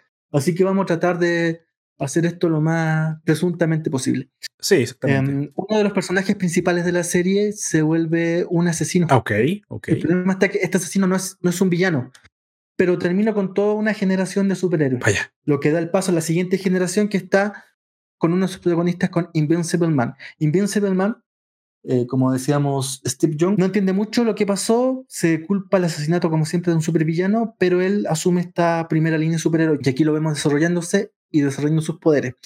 Entre medio y como siempre, que también es muy de serie otaku, muy de serie japonesa, tiene su esquerceo amoroso, que le gusta una chica, que después está con otro chico, la waifu después con otra chica, y esa otra chica que le gustaba, lo ve con esa otra chica y se decepciona. La misma, este ciclo lo hemos contado tantas veces. Sí. Pero eh, es una serie animada, me pareció un poco lenta. El animado americano a mí por lo menos me gusta porque es rápido, no termina, no sé, es algo muy japonés de mostrar Sí, muy, muy japonés. Viendo, viendo los ojos del, del, protagonista que se pierde en segundo o cosas sin sentido como ver, verlo la man, lavarse las manos cuando aparte de lavarse las manos no hace nada más. y esta serie en, eso, en, esa, en esas lentitudes que a mí no me, no me son tan agradables. Cada capítulo dura en promedio 40 minutos, así que también es mucho un capítulo de esto porque pasa relativamente poco. Bueno, eso sí. Pero bueno, eso, ten, eso, sí. eso, tenemos de Invincible, van en el capítulo 3. Eh, eh, no sé cuántos capítulos son, 10 me parece. Por lo general, las series de, de, Amazon son de 10. Sí, no sé cuántos capítulos son en definitiva, pero lo tenemos recién partiendo. Los primeros tres capítulos, como te digo, no es un cómic, no es, perdón, no es un, un cómic que, que busque mucho en la psicología de los personajes, haga mucha reflexión metafórica de la realidad, no. Esto es para adolescentes. Lo que destaca mucho de la gente que lo ve es el gore, las tripas saliendo, los cuerpos sangrando. Por lo menos a mí el gore, por el puro gore, yo no encuentro sentido. Es como la gente que habla el típico metalero que habla de que los, eh, Se va a meter de que los reggaetoneros son, eh, son ah, ok. de, que los, de que los reggaetoneros no existen como músicos. Dije, no, Don no se meta 90% con los metaleros, sino que nos va a escuchar. metal son tipos eructando y pegándole un tarro. Eso es verdadero, Sí, ¿no? sí, sí, claro. Pero bueno. Y esto es Simon Humano, una serie noven- una serie noventa- una serie adolescente, animada, gore, alguna que otra lectura psicológica, pero llevadera. Nada muy especial, nada muy diferente. Capítulo 3. Bueno, entonces no, no me termina de responder la pregunta. ¿La recomienda a nuestros oyentes que normalmente los oyentes del, do- del domingo somos más otakus? ¿Nos las recomienda? Sí, yo creo que sí. Sí. Ah, Yo perfecto. creo que sí. Si es el primer golpe con el, con el cómic maestro norteamericano, no hay problema. Si es lo primero que ves, probablemente si no es lo primero que ves y has visto, incluso has visto las, las buenas animadas, el Team Burst de DC Comics, probablemente esto te termina pestando más rápido. Eh, cualquier capítulo de Batman de Animated Series es mucho mejor que estos capítulos juntos, pero mucho mejor. Y eso posible, fue, sí. fue producido hace 25 años atrás. 25 años, no, sí tiene, sí tiene ya su, su tiempo. Bueno, eh, le, le iba a proponer que eh, alguna vez probáramos ver una, una de monas chinas, pero que yo sé que estaría en el, rum, en el rubro que a usted le gustaría. Tal vez, eh, bueno, esto es al margen, ¿verdad? Porque pues, estamos hablando Invisible, pero tal vez eh, una, una serie de, de anime que vaya con el tono, el ritmo y muy probablemente que, que le llegue a gustar a, a pesar o... Porque bueno, esto simplemente es la técnica de animación muy probablemente está Gone Grave. Pero bueno, ya después si quiere nos ponemos de acuerdo. Si quiere, vamos a experimentar. Si quiere traer una, una de estas. Pero que yo, yo Ok. muy probablemente sé que a usted le va a gustar. Si no, no se la recomendaría. Pero bueno, eso la veremos en el futuro. De todos modos, esto sigue siendo cultura más eh, geek norteamericana, menos asiática. Curiosamente, podemos casi dividir que, que los domingos hablamos de cultura geek asiática y los, y los sábados hablamos de cultura geek más norteamericana eh, bueno, más americana, ¿no? tiene por qué ser siempre de Norteamérica, de- más americana, más, eh, más occidental, mejor dicho. El, el mundo se divide en dos hemisferios, pero seguro que, que ya están viendo, están notando la, la tendencia que tenemos, ¿no? Lo tienen Invincible, yo personalmente creo que sí la veré. La veré Sí, so- para... Ojo. Me gustó mucho The Voice, me gustó la deconstrucción de los héroes. Este, pero bueno, The Voice es otra cosa, ¿verdad? The Voice es- no se puede comparar Mm. pero creo que le quiero dar una oportunidad a Prime Video. Como dije hace, an- antes, si se atreve a traer algo un poco más adulto, algo de este tono, no quiere decir que a la primera le vaya a salir perfecto, pero pues bueno, en el apoyo, las plataformas también vienen, ven qué es lo que queremos consumir, ¿no? Así Bueno, y que a propósito, se, se viene mencionándose mucho la vuelta de Batman de Animated Series, con ese Team Burst, con ese es posible, oscuridad que tenía. es posible. Como tú dices, en esta Invincible se gastaron plata en, la, en las voces. Como decíamos, Mark Hamill es este sastre de los superhéroes. A Rosewood. Puedo y- asumir que no la escuchó en español, ¿verdad? No, no, no. Es que, ¿sabes qué? El problema de la traducción es que se pierde mucho guiño, muchas citas, mucho, a veces mucho chiste de doble sentido también. La traducción lo, lo deja todo plano, todo lo hace absolutamente plano. Entonces ahí se pierde mucha realidad de, la, de lo que te está contando la serie, y mucha actualidad de lo que te está contando la serie también. Y en la voz de Amber Bennett, que es esta, mm, como tú dices, waifu, la waifu 2, porque Ajá, la waifu ajá. 1 es la, la Ah, que... claro, es- las la series que- japonesas, no, no- de hecho, olvidé decirle, no solamente hay waifus, siempre es al menos dos, es, es algún harem. O sea, los japoneses nunca, nu- nunca son em, eh, monógamos en cómics. Jamás. La waifu, no, no la principal, probablemente no el interés amoroso principal del protagonista, sino el otro interés que se, con el que se topa en definitiva, claro. es la voz de Sassy Beats, Amber Bennett. ¿Quién es Sassy Beats? Es Domino, es Domino en Deadpool. Oh, va. Vaya, vaya, vaya. Sí, sí, sí. Ok. Bueno, ahí lo tienen para los que gustan de escuchar las voces originales. Tengan por beneplácito eh, que la inversión de Prime Video es bastante seria, cosa que también denota la seriedad con la que se toma o la importancia que le da la plataforma a sus proyectos y el respeto que le tiene a sus, a sus televidentes, ¿no? Yo como siempre apoyo el doblaje porque casi siempre son actores mexicanos, así que a diferencia de Don Comics, normalmente yo me siento más identificado con ese doblaje, pero también estoy de acuerdo con él que hay cositas de la actualidad norteamericana que se pierden, pero yo estoy dispuesto a sacrificarlas por escuchar unas buenas adaptaciones a, a mi idioma, ¿no? Cuando se puede. Pero bueno, como acaban de escuchar, distintos puntos de vista, distintas formas de disfrutar, creo que al fin y al cabo de eso se trata, ¿no? De eso se trata que cada quien disfrute tal y como le, como le gustan las historias.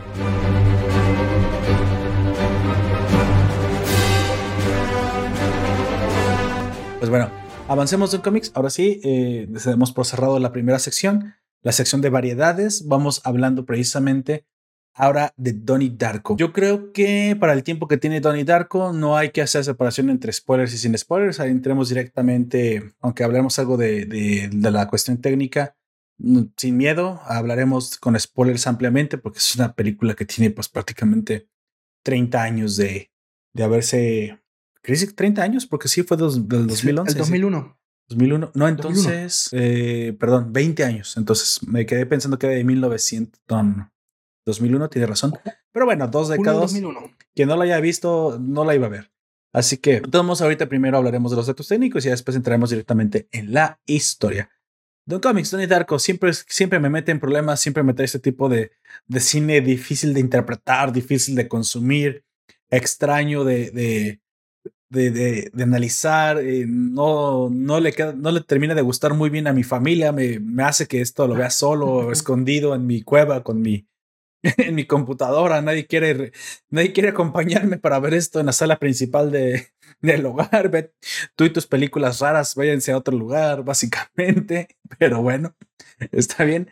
No, no, no se cree, no se preocupe, no se crea. Eh, Donnie Darko la vi solo porque la queríamos, la quería ver eh, pronto, la quería reseñar pronto. Con mi familia en este momento eh, tengo muy poco tiempo que al día que puedo pasar con ellos compartiendo, así que ahorita mi, ah, bueno, recomendación como, si me lo permite, así medio incrustada con aguja, porque hablamos de Prime Video, estoy viendo Mr. Robot. Uf, uf, Mr. Robot. Como dice usted, algún día deberíamos hablar de eso. Mr. Robot es una gran serie, varias temporadas, creo que está en 4 o 5 en Prime Video, pero puedo, puedo asegurarles que muy probablemente, si no es la mejor, es una de las mejores series que tiene la plataforma. Yo no la había visto, no, no me había dado el, el placer de disfrutar Mr. Robot, una serie que a pesar de manejar un lenguaje, mejor dicho, una temática que alude más al mundo de la informática, del hackeo, a, niveles más, este, más profesionales, su lenguaje es bastante sencillo, lo logran traducir de manera que el, el personaje de, de, interpretado por este actor que también interpretó Rami Malek. Ah, Rami Malek, que también eh, interpretó a, al, cantante de Queen, este. Em, Steve, eh, Freddie, Mercury, ajá, que también interpretó a Freddie Mercury de manera magistral. Pues bueno, él interpreta a un hacker en, en Mr. Robot que, uff, uff, uff, ya les contaré, es excelente su interpretación y, y, la temática que trae. La, pero bueno, eso era aparte, se los mencionaba nada más porque está. Y bueno, bueno, bueno, ¿me escucharon cómics? Sí, te escucho. Ah, ok. Bueno, volviendo precisamente a, a, a Donnie Darko, Donnie Darko es precisamente una película no creo que sea para cualquiera, sinceramente. Debes tener tus años al menos o un gusto por el cine de, cierta, de, cierto de cierto tiempo, de culto incluso, para que te llegue a gustar, para que quieras verla y tengas siquiera el interés y el tiempo de consumirla. Donnie Darko no es amable con el millennial, con el centennial ni el millennial desesperado. Si no tienes paciencia, no es para ti. Sin embargo, si es, tienes un poquito de tiempo para esperar a que desenvuelva sus mieles, como la flor que se abre, Donnie Darko va a plantear una historia compleja, extremadamente compleja para el tiempo y la tecnología con la que se planteó, mucho, mucho mejor planteada conceptualmente que muchas modernas, si me lo pregunta, y con una, un ambiente lúgubre y oscuro que le da esta sensación mística, pero a la vez aterradora a la película. En su momento debe haberse visto impresionante en una sala de cine, pero sabemos que solamente se vio en una sala en Nueva York una vez y no se pudo estrenar jamás en los cines, ya que, dentro de su temática manejaba un tema muy sensible, ¿no? Y, con esta película pasó algo muy especial. Em, tanto Donnie Darko como No es otra tonta película americana. Se estrenaron a pocos meses del 11 de septiembre del 2001. Exacto, exacto. Exacto. Eso Donnie Darko, por su temática, tuvo. Era pensada para pocas visualizaciones, pero no es otra tonta película americana, tuvo pocas visualizaciones porque directamente los cines cerraron. Eh, no es otra tonta película americana, se estrenó en, en, agosto, me parece, a fines de agosto del 2001. ¿Qué tienen que ver estas dos películas? Todos los eh, actores, actrices de una generación, o la gran mayoría de esa generación, los hermanos Gyllenhaal, eh, Chris Evans, eh, Rachel Malone, entre varios otros, nacen en esas dos películas. Y son los actores que estamos viendo en, en la saga, en, en las metasagas de que se están dando en estas, en, en, por estos años. Eh, los, los hermanos, eh, los hermanos Gyllenhaal tienen también mucho que ver con el universo cinematográfico de los superhéroes. Eh, Maggie Gyllenhaal fue Rachel Dawes en Batman The Return, eh, ¿cómo es? La caída del Caballero Oscuro. Sí, The Fall of Dark Knight. Sí, The Fall. Y también lo que hizo Maggie Gyllenhaal por esos años la primera década del 2000 estrena yo creo que la, probablemente la mejor película erótica de la década, se llama The Secretary, ah, que es una película erótica sí, pero mira, desde la mirada femenina. No sé si la viste.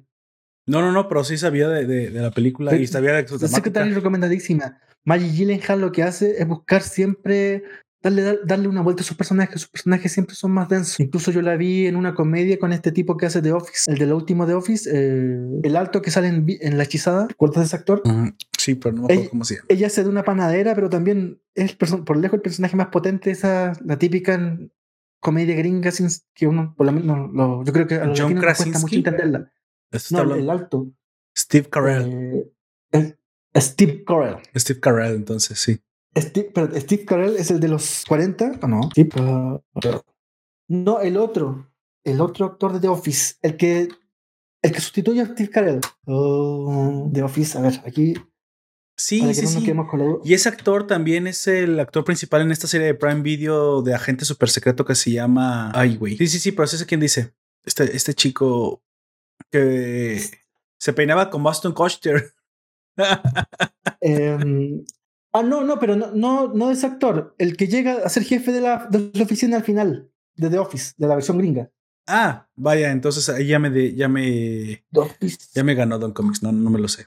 No, me lo sé. Bueno, ahí lo vamos a encontrar. Eventualmente um, sí. Maggie, Maggie Gyllenhaal es un actor con, es una, un actor, es una actriz de, de peso, hace interpretaciones bastante dramáticas siempre, aunque haga películas de superhéroes, aunque haga comedia. Y um, Kay Gyllenhaal es el hermano Kay Gyllenhaal sonó por años para ser el Batman. Probablemente iba a ser Batman en vez de Ben Affleck, quizás que hubiera sido. Después de Ben Affleck también sonó como Batman, ahora apareció como Misterio. Me parece que um, después de, de Parkinson, por edad no va a alcanzar a hacer, o quizás sí, quién sabe. Pero Jack Gilligan también es. Quizás no, no, tiene las, no tenía las cualidades actorales que su hermana, pero va madurando con el tiempo. Y yo he visto las últimas películas de Jake Gyllenhaal del último 3-4 años, son bastante buenas. Ah, vaya, el drama, los, entonces. Sí, lo interpreta bastante bien. Eh, ellos son los, los, dos de los hermanos de la familia Darko, esta familia que me parece que es como de altos de altos recursos, la casa es inmensa, la típica casa gringa. Al principio vemos algo que ya vimos en Blue Velvet, es esta escena del Ajá. antejardín y el padre limpiando o curando o regando el antejardín. En Blue Velvet, en la escena se ralentiza y vemos el famoso accidente de, de la manguera, que termina con el padre fuera y la vuelta del hijo. Aquí no. Aquí también vemos al, al padre eh, también en el antejardín, limpiando el antejardín y ju jugando con la hermana, le, con este típica sopladores de, de hojas, la molesta. Pero la, la, escena también se ralentiza.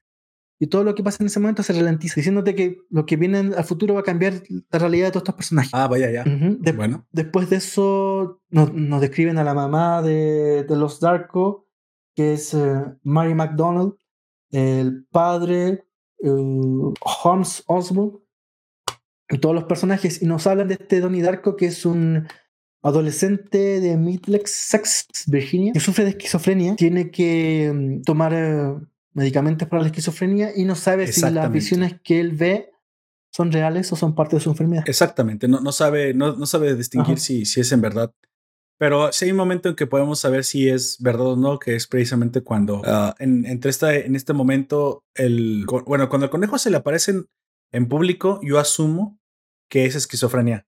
Pero cuando el conejo se le aparece para eh, mandarlo a las misiones. Yo asumo que es el conejo en verdad. Hay un baile entre los dos conejos, entre el conejo que él imagina y el conejo que es real. Lo, podemos saber porque él desarrolla alguna clase de poderes psicoquinéticos que se los otorga el conejo. Muy extraña la situación esta, pero sí, como dice el cómics, a veces podés pensar que es parte de la enfermedad, pero en otras veces te queda claro que debe ser real, real lo que acaba de suceder, porque lo que se deriva de ahí, pues es una situación eh, eh, que no pudo haber sido imaginada. Curiosamente, la primera vez que se ve la película se puede interpretar como que todo pudo haber sido imaginado. Sí, puedes pensar que todo pudo haber sido imaginado hasta que comienzas a ver un poco el desvelamiento, le pones más atención a los detalles y te das cuenta que sí, la esquizofrenia juega un papel, pero no significa que todo haya sido un sueño. Alguien se puede quedar con esa interpretación, pero no es en verdad lo que pasó. Sí es una historia de ciencia ficción que tiene la, pues, la ventaja o digamos la, la estructura de hacerse, de hacerse pasar primero como algo más, algo diferente, algo del mundo psicoanalítico, algo del mundo de los sueños, algo como una interpretación onírica. Pero cuando pones más atención, aterriza un poquito más a la ciencia ficción lo que está sucediendo. Sí, sobre todo cuando te das cuenta que los viajes en el tiempo puede que no sean solo una ficción de una vieja loca. También, em, bueno, Tony Darko, después de esta escena, vemos que, como tú decías, tiene un llamado de un personaje más allá de las puertas de su casa. Exacto. En medio de la noche y vamos a ese llamado. Eh, y se da cuenta que es un conejo bastante deforme, o sea, no deforme, pero de, de Halloween. No es Knox Boss Bonnie un colegio de Halloween que lo llama con una voz extraña. En ese mismo momento en que se aleja de su casa, eh, su casa sufre un accidente y cae la turbina de un avión que no aparece nunca más, o por lo menos hasta ese momento no se sabe qué tipo de avión es. La turbina de avión cae justo en la habitación de este mm, Donnie Darko. Qué mala suerte. O quizás qué buena suerte porque con eso le salva la vida. Bueno, la turbina le cayó en su habitación, cayó en su casa, en su habitación, la buena suerte no fue la turbina, la buena suerte es que él es sonámbulo gracias al medicamento que toma. en la escena siguiente vemos a la familia conmocionada por este turbina de avión que cayó y a Donnie Darko durmiendo en un campo de golf, porque como tú dices es sonámbulo Exactamente. y se quedó dormido donde le pilló el sueño. Exactamente. Después de esto... Me, deja, eh, déjame un ratito antes de girar avanzando porque comenzaremos a hablar de más personajes que en algún momento los mencionará Don Comics, como dijo eh, Jake Gyllenhaal hacia Donnie Darko, en corto veremos. Jake Gyllenhaal. Jake Gyllenhaal. Jake, ah, Jake Gyllenhaal, perdón, es que la, pronunciación es un poco difícil. Hacia Donald, que le dicen Donnie, pero es realmente Donald Darko. Em, en corto veremos una chica que se, se, convertirá en el interés amoroso que es Gina, Gina Malona, que interpreta a Gretchen Ross. Su novia será Gretchen en el futuro. Y prácticamente son los dos importantes que hay que conocer. El, el conejo se llama a sí mismo Frank, pero no sabes quién es exactamente hasta el final. Y de ahí en fuera, los demás actores no son demasiado reconocibles o no lo fueron hasta un tiempo después, de los cuales podemos ubicar a la hermana mayor que sí tuvo una carrera cinematográfica un poquito más importante, a quien interpreta Maggie Gyllenhaal. A Maggie Gyllenhaal, ajá, hermana, hermana de Jake Gyllenhaal entonces. Eh, y también a eh, alguien que muy probablemente en ese momento ya era una actriz consagrada, que era Drew Barrymore, interpretando un papel menor como una profesora de la escuela. Pero que en ese, en ese momento Drew Barrymore em, vuelve de sus adicciones. Después de T aparece como en un par de películas más y a fines de los 90 desaparece y vuelve en este papel a principios de los 2000. Eh, yo creo que es el papel más maduro que yo le he visto a Drew Barrymore. Después, años después, va a empezar a hacer esas típicas comedias donde ella es media tonta, muy inteligente, se le, olvida la se le olvida lo que pasó el día anterior. Y con poca ropa. Etcétera, o sí, o, ¿Qué es la típica? Drew Barrymore en el fondo es una, una Adam Sandler. O Adam Sandler es Drew Barrymore. De hecho, tanto así que protagonizó 500 días, no, es como se llama, ¿no es cierto? 300 veces. Ahí no sé, hay una película donde Adam Sandler la conquista varias veces porque se le olvida. No me acuerdo cómo se llama esa película, pero ah, me hizo reír mucho. No me odien, yo sé que es un churro la película. Es bastante malita, pero a mí me hizo reír muchísimo. Así que, ¿quién quiere que les diga? Y como creo que último personaje que pueden ubicar o que es importante por, porque la actriz era una antigua actriz consagrada, pero que ahorita muy probablemente ya nadie la recuerda, que era Catherine Rose, que hace precisamente a la psiquiatra o psicóloga de Donnie Darko este, cuyo nombre dentro de la película es Lillian Turman, doctora Lillian Turman, pero es interpretada por Catherine Rose. Muy probablemente una actriz que si no fuiste de los 70s, 80s, pues no, no, te suena el nombre, pero para ese momento ya era una actriz más consagrada, ¿no? Así como hoy lo, Jake Gyllenhaal y Maggie Gyllenhaal ya no nos suenan de mucho porque ahora son miembros de una generación pasada, pues en su momento también lo fue esa actriz. Solo es, creo que es lo que hay que. Aparece también como una de las compañeritas del grupo de baile, Ashley Tisdale. Exacto, exacto. Ashley, Ashley Tisdale, que creo que después se convertiría en una figura de High School Musical, pero no más. Aparecerá también en la serie Disney Gemelos en Acción. Sí, es, creo que sí. Sí, sí, tiene razón. Sí, sí. La rubia de, la rubia de comedia. Y después desapareció, me parece que hace voces para los animados Disney. ¿Y qué más era? Aquí quiero también incluir una explicación un poquito más clara acerca de lo que está pasando. Cuando, cuando Donnie se despierta, en verdad lo que sucede es que debió morir. Se supone que aquí se abre una teoría de que un universo tangencial o una línea de tiempo alterna surge de esta decisión que no debió haber sido. Donnie no se debió haber despertado, no debió haber ido como sonámbulo a vagar por la calle y por lo tanto su no muerte, su salvación es una eh, anomalía del tiempo. por, lo, por lo tanto, eh, Frank o el conejo maldito, pues está ahí como para, no sé, influenciarlo. Básicamente esa es su función, ¿no? Básicamente, la, bueno, esto me parece que nunca va a poder ser probado o no probado. Eh, la teoría que postula esta, esta película es que el tiempo es un sistema caótico y la cualquier cambio en sus condiciones iniciales produce grandes modificaciones a largo plazo. El cambio en la realidad que produce Donnie Darko es que no murió y eso va a producir grandes modificaciones para bien o para mal en la serie de, de seres que lo rodean. Pero hay algo muy importante que el Frank, el conejo Frank le dice, recuerda que, bueno, eh, tienes 28 días para que se acabe el mundo, lo cual no, no cobra sentido precisamente hasta que este tiempo comienza a pasar. Pero de una vez se los digo porque esto es algo que debe de tenderse desde un principio. La situación es que se acaba el mundo, de que se acabe el mundo es en verdad real. Se va a acabar el mundo en 28 días, ya que bajo los supuestos paradójicos del tiempo de este, de este supuesto de ciencia ficción, si en 28 días la anomalía temporal, es decir, la, la decisión de Donnie de inconsciente o consciente de haberse salvado de ser aplastado por la, por la mm, turbina de avión, ha hecho que el tiempo se vuelva inestable. Así que un universo alterno no debe existir. No puede existir en consonancia con el universo principal, vamos a decirlo, y la teoría nos dice que tiene 28 días para arreglar este desperfecto. El cómo lo descubrirá a través de, la película, pero si no lo hace, en 28 días, digamos que colapsan los multiversos o yo qué sé, algo al nivel de Flashpoint, supongo.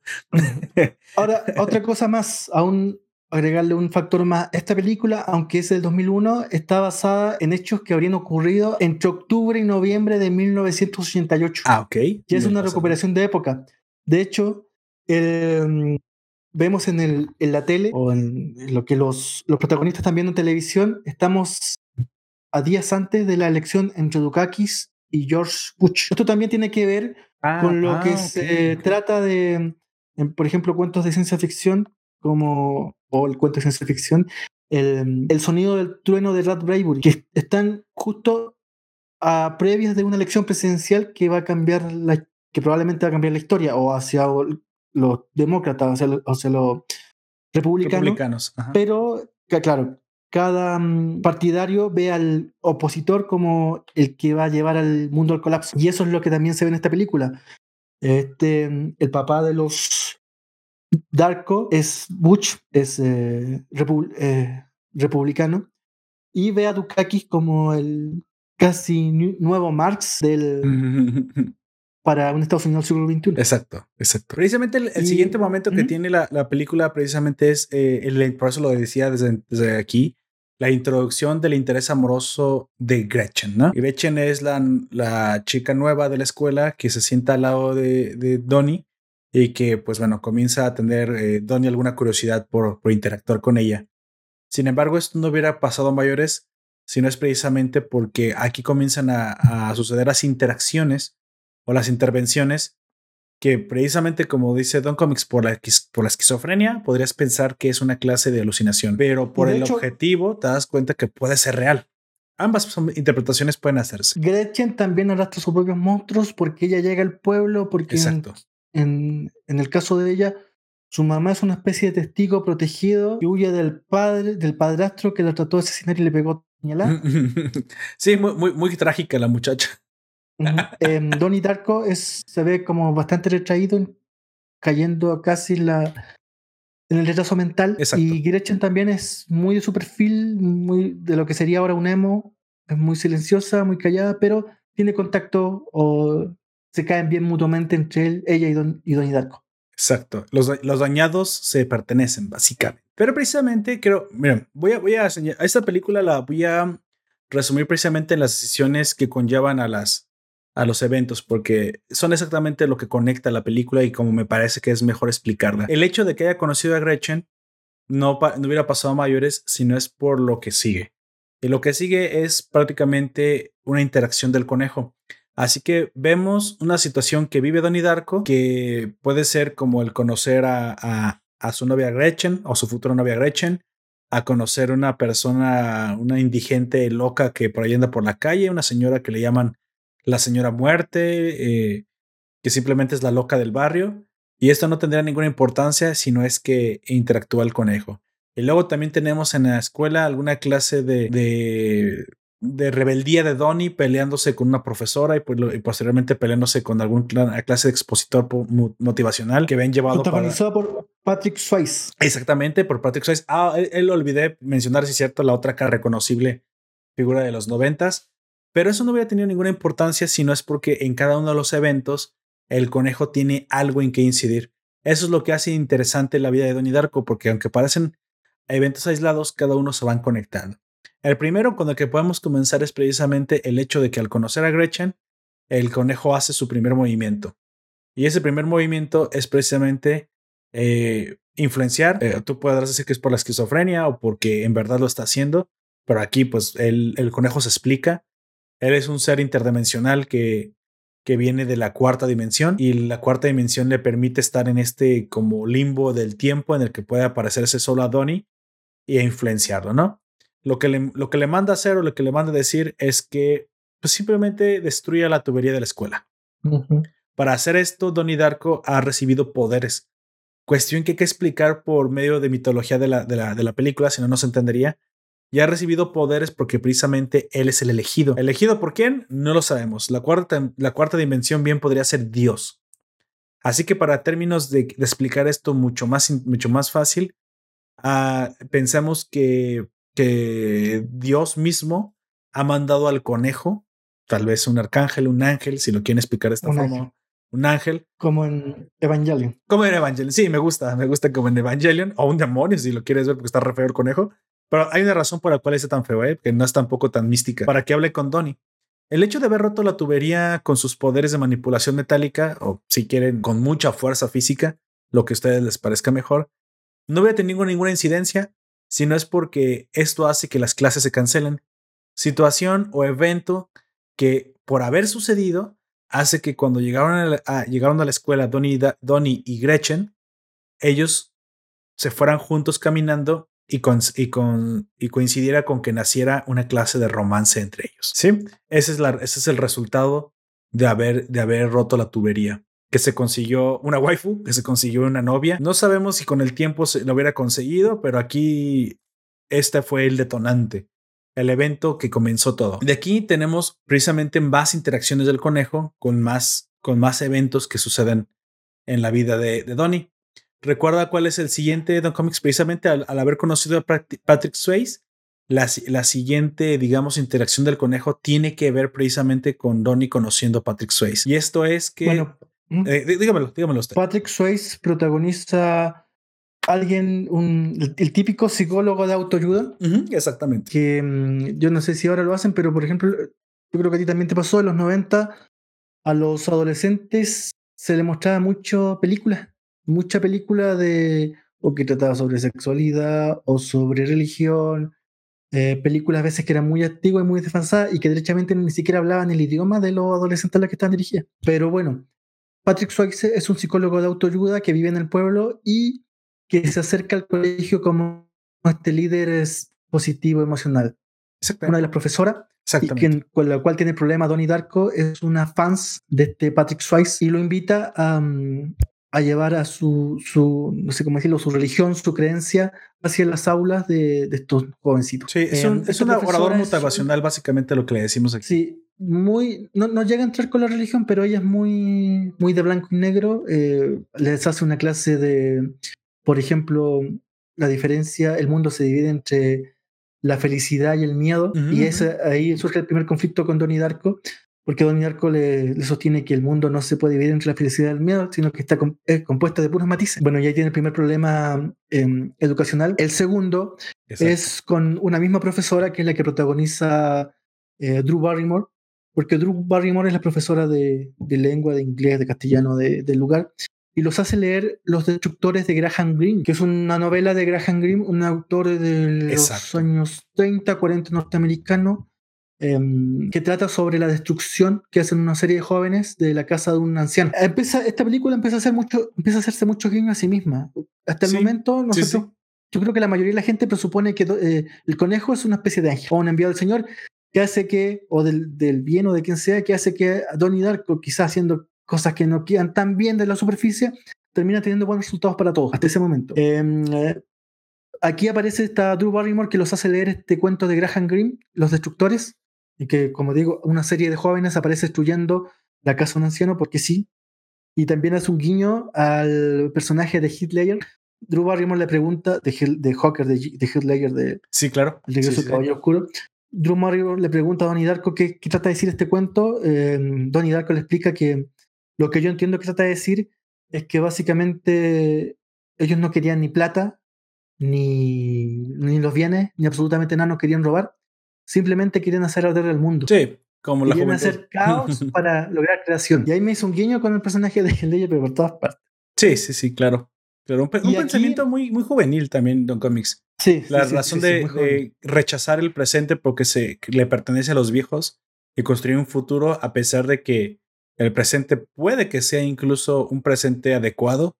Ah, yo, no, yo, no, yo no coincido tanto con esa idea revolucionaria progresista, obviamente porque siempre he sido mucho más um, basal, mucho más idealista. Pero, bueno, no idealista, no, ellos serían idealistas. Yo, sé, yo sería. No, yo sí soy idealista, pero eh, con bases más científicas, más cuadradas. Esos son ideales progresistas que van precisamente de la destrucción creativa. Yo no creo en la destrucción creativa como, como, como acaban de decir, yo no creo en una falacia de la, de la ventana rota. Yo creo en, uh, yo no creo en el juego de suma cero. Así que, pues bueno, ya se imaginarán que mi juventud fue un poco difícil con profesores que también no eran muy diferentes a los que tenía Donnie Darko, sinceramente, pero bueno, eso es lo que pasa, ¿no? Chicos rebeldes, destruir por destruir, no con una verdadera malicia, pero sí con unas acciones que pueden llevar al caos. Hasta aquí el caos es que, por el caos es juvenil. Eso es lo que también hace, le da un extraño atractivo al personaje de Drew Barrymore, porque es esta profesora guapísima. Aquí yo creo que uf, es la película uf, que yo más, más, guapa la he visto. y tiene este. ah, ya este veo, Don Comics, cuáles son sus. De hecho, es la única fantasías. La profesora, la única académica que se trata de acercar a los alumnos. Sí. Para todo sí, el resto, todo el resto del profesorado, sinceramente, los alumnos están pasando por el lado. Sí, como siempre. ¿no? Y en esto, eh, Donnie Darko tiene el, primer, el otro conflicto con Patrick Strikes, que es este orador, este uh -huh. psicólogo motivacional o lo que sea, y le dice que um, su plática, su retórica, su um, sofismo eh, hablante no tiene ninguna, ninguna constancia en la realidad y todo lo que él puede, lo que, lo que trata de decir, lo dice de la boca para afuera. Porque sinceramente la vida de los que trata de ayudar o dice ayudar le importa un poco. Y claro, lo sacan de clase, se va con esta, con Gretchen, su amor, se, va, se van a conversar. Es cuando le intenta dar el beso, no me acuerdo si es ahí o no. Ya, ya, se habían besado. Ya se habían besado. Uh -huh. Y hay este, este conflicto, Tony Darko también reflexionando sobre cómo los ve la gente adulta, cómo los ve este personaje que termina siendo un personaje bien oscuro de, en la película y qué es lo que él intenta hacer. Después viene la siguiente, el siguiente tópico, la siguiente nudo dramático, que es cuando em, Donnie Darko va al cine, pero esto me gustaría que lo contaras tú. Solamente un, una cosa al final de, de, de, esto que nos vas a contar cuando va al cine con la, con la joven. Sí, precisamente como dije, esta película es eh, acción-reacción. Sí, algo sucede en la vida de Donnie y, y, el conejo sabe que va a suceder. O sea, esto es planeado. Eh, olvídense de que las decisiones de Donnie a, partir de que aparece el conejo comienzan a ser suyas. De alguna forma, Donnie hace caso al conejo también porque si estuviera en sus cinco sentidos, si no tuviera este problema de la esquizofrenia, eh, creería que el conejo no es... Eh, yo creo que en un principio creyó que no era real, después creyó que era real, pero ya demasiado tarde, ¿no? Donnie hace, eh, no está muy bien de la cabeza y por eso hace caso a lo que, a lo que le dice. Así que entra como en alguna clase de trance esquizofrénico, no lo sé, pero tiene que ver su enfermedad. Y entonces cuando, cuando está ya encaminado, porque esto lo quiero señalar, ya está encaminado Donnie con la primera decisión que desata un árbol de decisiones, o mejor dicho, una cadena de decisiones que fue conocer a Gretchen y la destrucción de la tubería. Después de conocer a Patrick Swayze, que no me, acuerdo cómo se llama en, la película, pero pues es Patrick Swayze, así que él se encuentra entre que va al cine y que Patrick Swayze pelea con él, eh, o él se, pelea con Patrick Swayze, se encuentra la billetera de Patrick Swayze en, en la calle. Simplemente se la encuentra como un evento fortuito del universo que lo llevó ahí. Sabemos que nada es fortuito, en esto tiene que ver el conejo probablemente. Y curiosamente, lo único que puedes tú pensar es que, bueno, se encontró la billetera del orador motivacional, ¿no? ¿Se la regresará? ¿No se la regresará? ¿Quién sabe? Eso ya es cuestión de Donnie. Lo que sí es que encuentra, lo que sí podemos eh, obtener de aquí es que encuentra su, mm, vamos a decir, su identificación con su dirección. Para sí mismo piensa Donnie, bueno, lo único que sé es que ya sé dónde vive este, este patán, ¿no? Este, este bastardo. Pero no pasa mayores. O no hubiera pasado mayores hasta que llega la, la mítica escena del cine.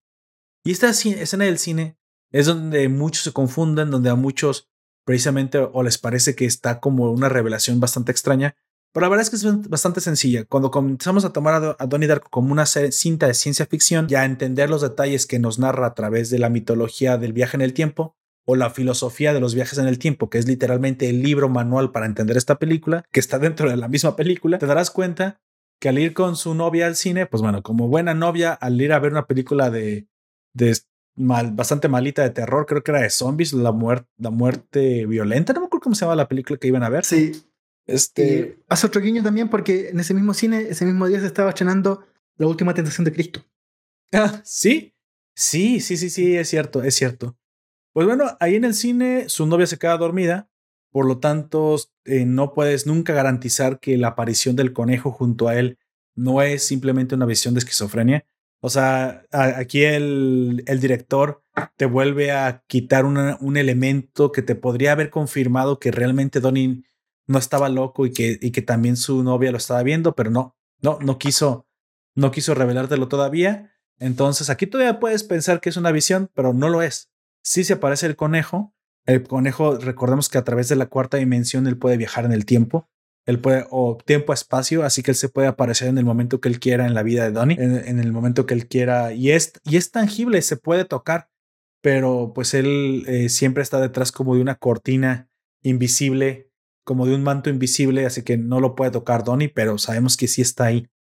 Sí, y, él, y ahí, le revela algo muy interesante, se quita la máscara por primera vez y simplemente vemos a un chico que no reconocemos con un ojo herido, parece con una bala en el ojo, ¿no? Como si fuera, como si fuera una herida fatal. Frank, que es como se llama el conejo, simplemente no termina de, de, no lo terminamos de reconocer, pero le revela algo muy interesante a, o mejor dicho, le ordena algo muy interesante a Donnie, que es que queme la casa de Patrick Swayze. Mientras está en el cine y su, su novia duerme, él logra ir a la dirección que recordamos que había encontrado en la billetera quema la casa con sus poderes pirománticos, piroquinéticos o un galón de gasolina, lo que le haya servido.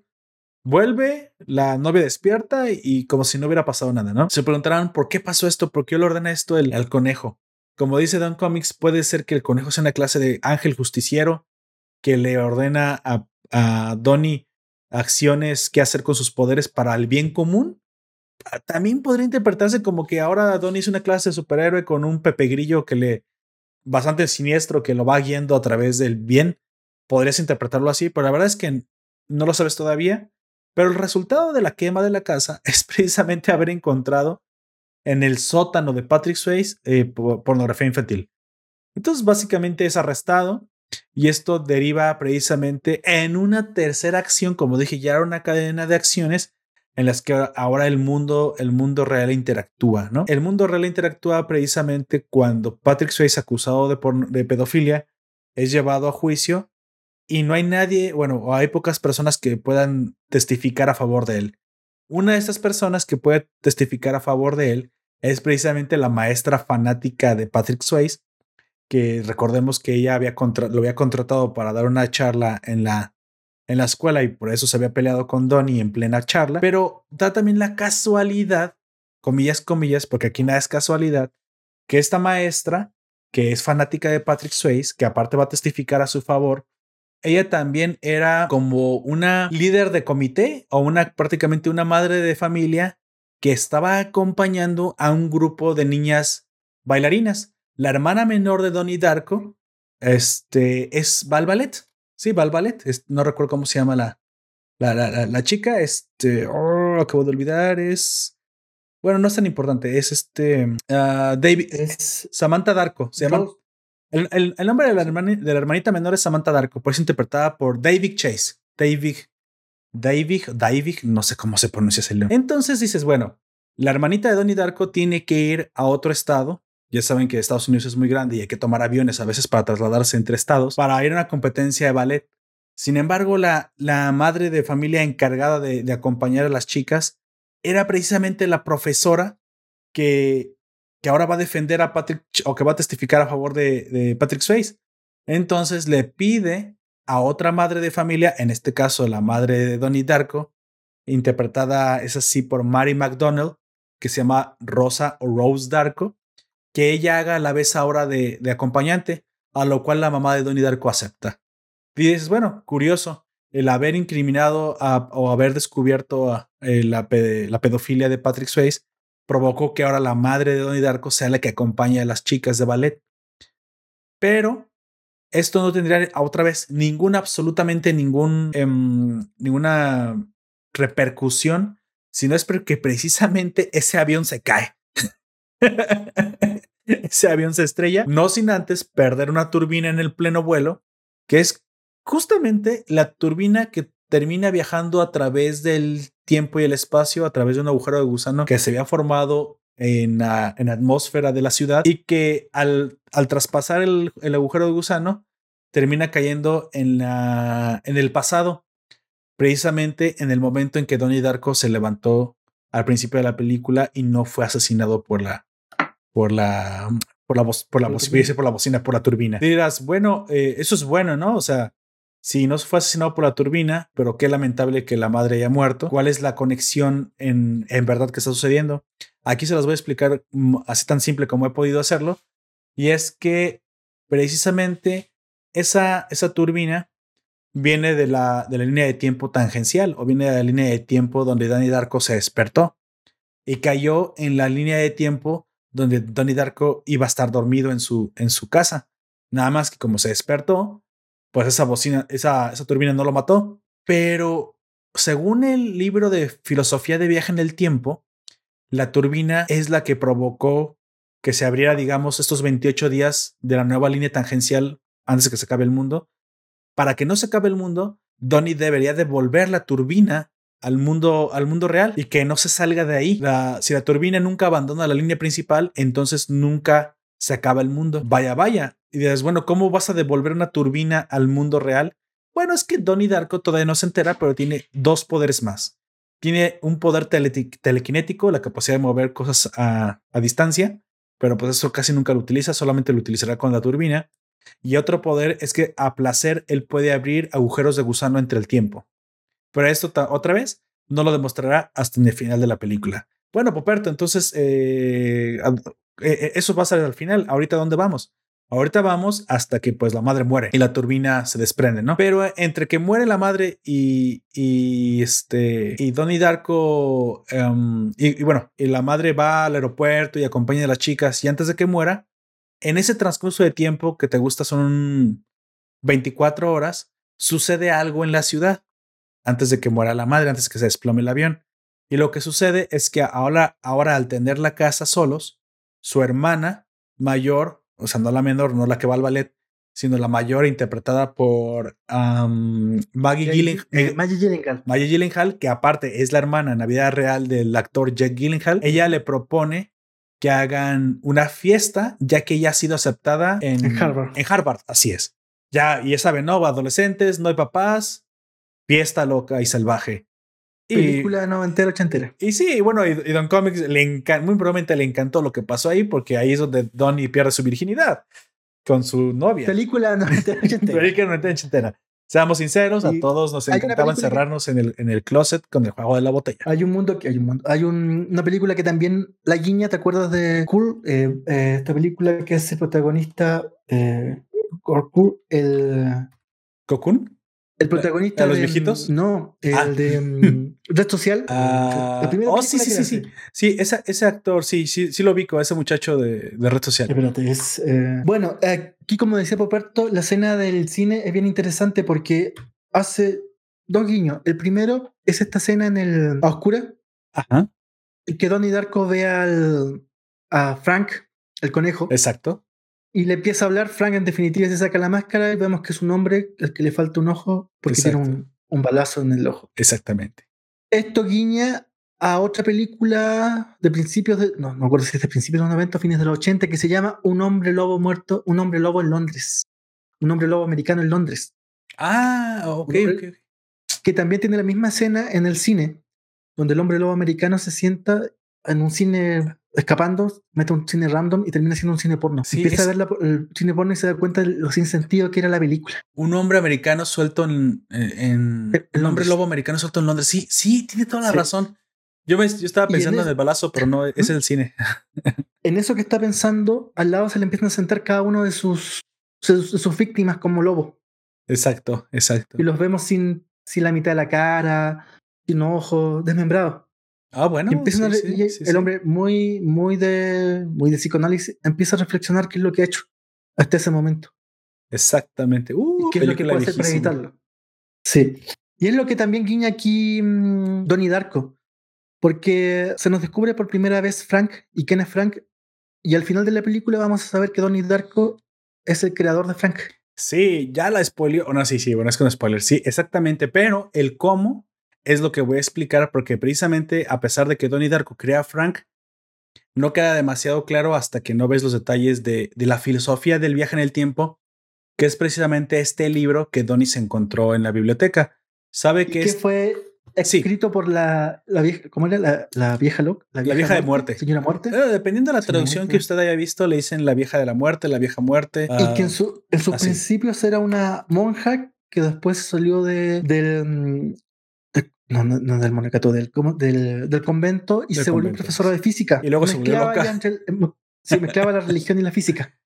Exacto. Y terminó siendo millonaria. Y aunque era, bueno, esto pasa mucho también, la típica señora pepenadora, media loca que anda por ahí, Exacto. tenía la casa llena de joyas y era millonaria. Había sido una exitosa profesional en su momento. Exactamente. Ella era, este el personaje más destacado del pueblo, por lejos.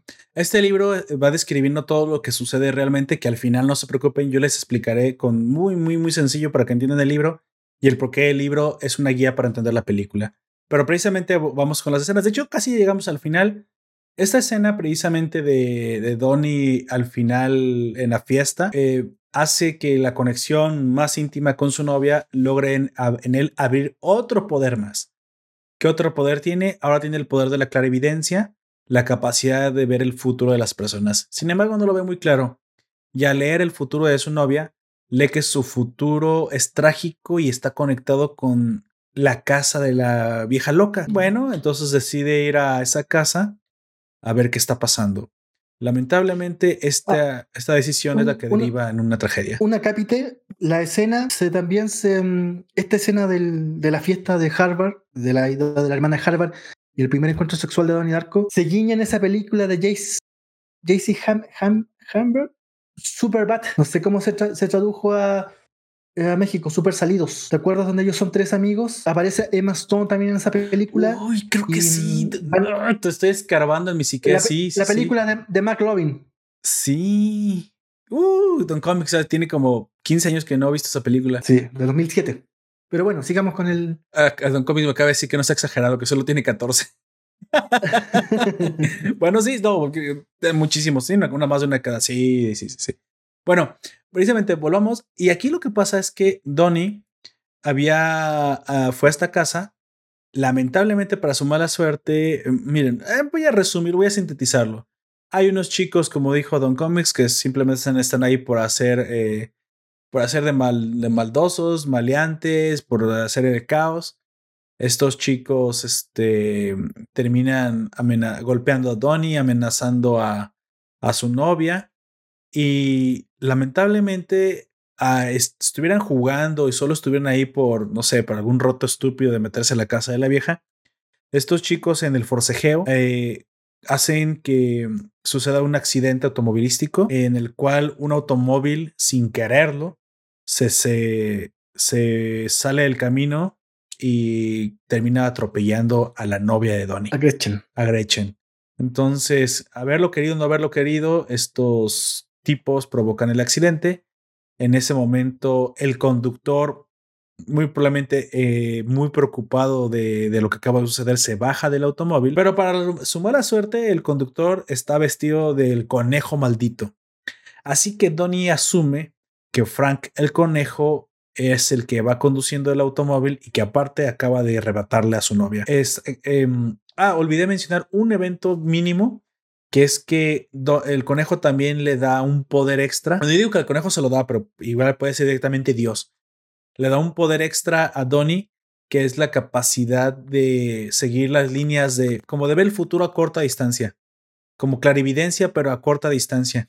Y él así detecta que su padre guardaba un arma la, lo, digamos que le da un sexto sentido, ¿no? Una intuición exagerada que se representa como con unas líneas de agua que salen de, de, del cuerpo. Pero eso no es importante. Lo importante es que por este poder, Donnie descubre que su papá guardaba un arma, pues simplemente la guarda para cuando se necesite, supongo. Y esa arma es precisamente la que saca en este momento, eh, lleno de cólera e irracional, le dispara al conejo, que curiosamente es Frank, porque en la fiesta de la hermana de, de Donnie era una fiesta de disfraces. Es algo que eh, oculté a propósito, no se los había dicho. Esta fiesta de ¿Qué disfraces pasaba el día de Halloween? que pasaba el día de Halloween, la hermana creo que estaba vestida de vampira, ¿no? Creo que era una vampira, no recuerdo. Sí, bien. sí. Pero. Me encanta Maggie Gyllenhaal, se ve preciosa de. de Oh, vampiresa. sí. Y el, y el novio de Maggie Gyllenhaal, el novio, o sea, el cuñado de Donnie, era Frank. Aquí, curiosamente, no sé por qué Donnie no conocía a su cuñado, pero era Frank que iba vestido de ese conejo. Creo que había ido por algo a la tienda, no sé. De, de- de repente, ya sabemos, los anfitriones tenemos que ir a a. buscar cerveza. Cerveza, exactamente, tenemos que ir a buscar ¿Te más bebidas. Sí. Entonces, cuando él volvía, sucede el accidente. Él es el que va manejando, pero él no era parte de los chicos que estaban haciendo eh, maldades en la casa de la, viejeci- de la viejita loca. No, él simple venía de simplemente venía de regreso y accidentalmente mata a la, a la, a la novia de Donnie. Él le dispara en el ojo y lo mata en, en el instante, ¿no? Sí. Curiosamente, esa es la creación del conejo, que ahorita les explicaré por qué es la creación del conejo, pero aquí es, digamos, el final, el final del Frank, el final de la película y donde comienzan las decisiones que debe de reflexionar Donnie, ¿no? Estas decisiones vienen por entender el por qué sucedieron las cosas. Con su novia muerta, Donnie entiende o al menos comprende que el universo le está tratando de decir que si la quiere salvar, si la quiere ver viva, de- debe corregir la línea temporal. ¿Cuánto quedaba para que se acabara el mundo? Creo que ya nomás quedaba como un día, ¿no? Quedaban unas cuantas horas No, ya. El accidente de, del de avión. Gretchen pasa en el momento cero. Ahí se acaba el mundo. Ahí se acaba el mundo, sí se acaba. Sí. Pero tenía todavía unos minutos. La, la cosa es que eso es lo que provoca, eh, o sea, que se acaba el mundo para Donnie, pero el mundo sí se va a acabar. Nada más que se acaba justo cuando se estrelle el avión de la mamá. Por lo tanto, Donnie lleva el cuerpo de Gretchen a, a su casa, creo. Y él se va a una Bueno, ya colina. el camino. la película empieza con Donnie Darko cayéndose de una bicicleta en un, como tú dices, en Exacto, una colina. Lo lleva, exacto. la lleva al mismo punto. Lleva al mismo punto y, de- y- y en Sí. esa colina se queda él viendo el horizonte y piensa en la solución. Y la solución viene por, como dije, utilizar su poder de abrir grietas en el tiempo, de agujeros de gusano. Lo abre y cuando ve caer el, el avión de su madre, donde va su hermana y su madre, este, es capaz de transportar la, la turbina a través de ese agujero de gusano al pasado. Curiosamente, al pasado y arriba de su propia casa. Aquí hay un salto donde asumimos que Donnie crea también un agujero de gusano para él mismo, viaja al pasado justo al punto donde él despertó la primera vez, sabe que mandó la turbina al pasado y está a punto de caer en su propia casa, pero esta vez simplemente Donnie como una fiesta, como una, como una broma cruel del destino, entiende que todo esto ha sido una ironía sádica, ríe y muere aplastado por la, por la turbina. Por lo tanto, la turbina volvió al punto de inicio. Recordamos que quien creó todo este, todo este desorden fue la turbina, no Donnie. Y la turbina ha vuelto al- a la línea principal. Donnie no despierta, así que la línea tangencial jamás se crea. Y aparte, eh, es asesinado él por la, por la turbina, por lo cual se cierra una clase de ciclo, supongo. Y aquí el mundo no acaba. Al menos no para Gretchen, nosotros. Y Gretchen no va a ser asesinada, no conoce a la vieja loca, tampoco va a ser asaltada. Exacto. Hay una, una, una compañera de curso que es gordita que sufre constantemente de bullying. Y antes de la última vez que Donnie Darko la ve, le promete que va a ser eh, un mundo mejor para ella. ¿Te acuerdas? Sí, sí, sí, es cierto, es cierto, sí lo recuerdo. Sí, sí, sí. Probablemente al desaparecer Donnie Darko, ella va a ocupar su lugar. Eh, Sí. tampoco Frank, Frank tampoco, tampoco nace como conejo, sino es eh, Frank termina siendo un ilustrador. Lo vemos al Exacto. final, hace dibujo, dibuja al conejo siempre. Él tampoco va a volverse el conejo. Y mm, en la serie de, de- tampoco van a echar a la profesora de- del- del colegio que echan a Drew Barrymore del colegio por ser esta profesora demasiado liberal, porque le abre la mente a los, a los alumnos.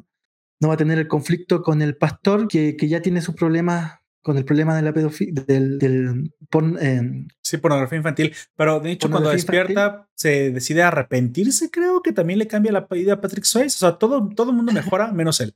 Menos en es- porque murió, en obviamente. secuencia se vemos que, vemos que todos tienen una vela prendida. Sí, Todos estos protagonistas tienen una vela prendida. Y eh, otra cosa más, eh, interes- antes de que eso, como decía, la mamá de Donnie Darko, que termina siendo el accidentada en el, en el avión que se cae, porque al principio, al caerse la turbina, nadie sabe de qué avión desaparece. exactamente. Esa es, otro, esa es otra de, la- de las razones por las que, como dice Es porque el avión venía del vemos que- futuro.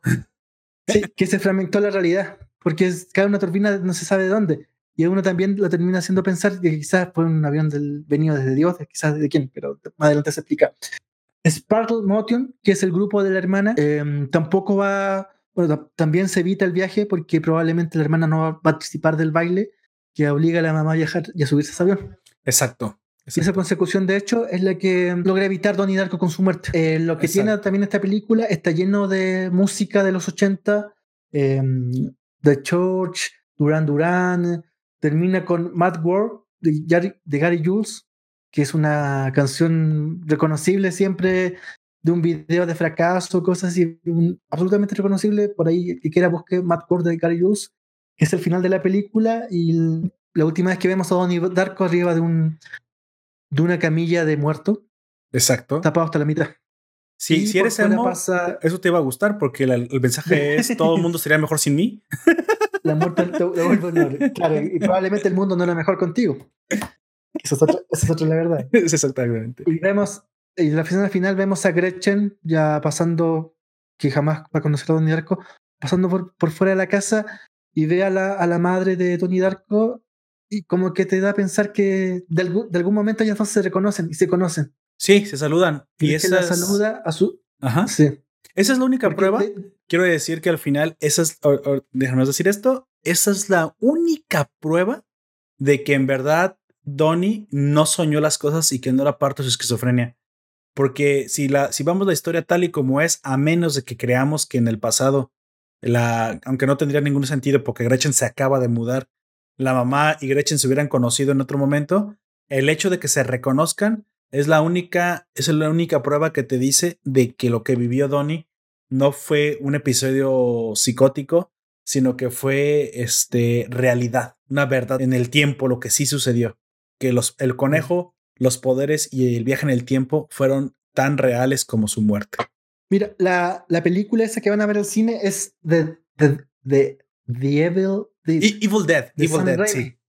Sí, Sí, sí, sí, sí, que sí, es el mismo de. Spider-Man del año 81. Y Evil claro, como Dead. en ese mismo momento se, No, no se crean, gente, no, la- estrenando- no la vean. Es- bueno, véanla, pero yo, yo se los advertí. ¿La has visto tú? sí, Yo no sí, he visto. Evil Dead.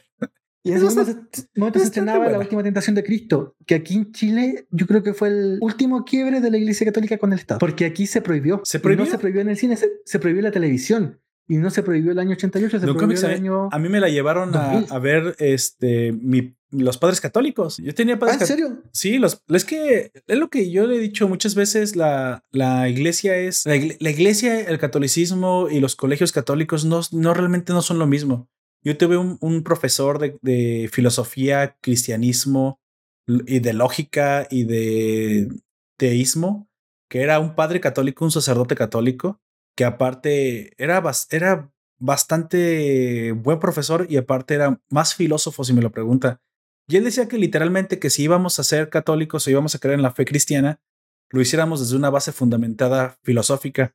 Y básicamente en alguna clase nos confesó de que realmente no no es- Dios no es, que, no es que exista. Básicamente nos dijo que él no creía en Dios, que realmente Dios solo era una, una base filosófica para el comportamiento del humano. Era más un filósofo que un, que un padre. Si me lo pregunta, es uno de los mejores padres, de los más mejores profesores que he tenido. Él nos hizo que viéramos Estigmata, nos hizo que viéramos, nos llevó a ver este al cine. Le estoy hablando al cine. Aquí en. México no se prohibió. La última tentación de Cristo. Y también no me acuerdo qué otra película que también era un poco polémica. Y la razón por la cual lo hacía esa es para que creáramos una clase de pensamiento crítico.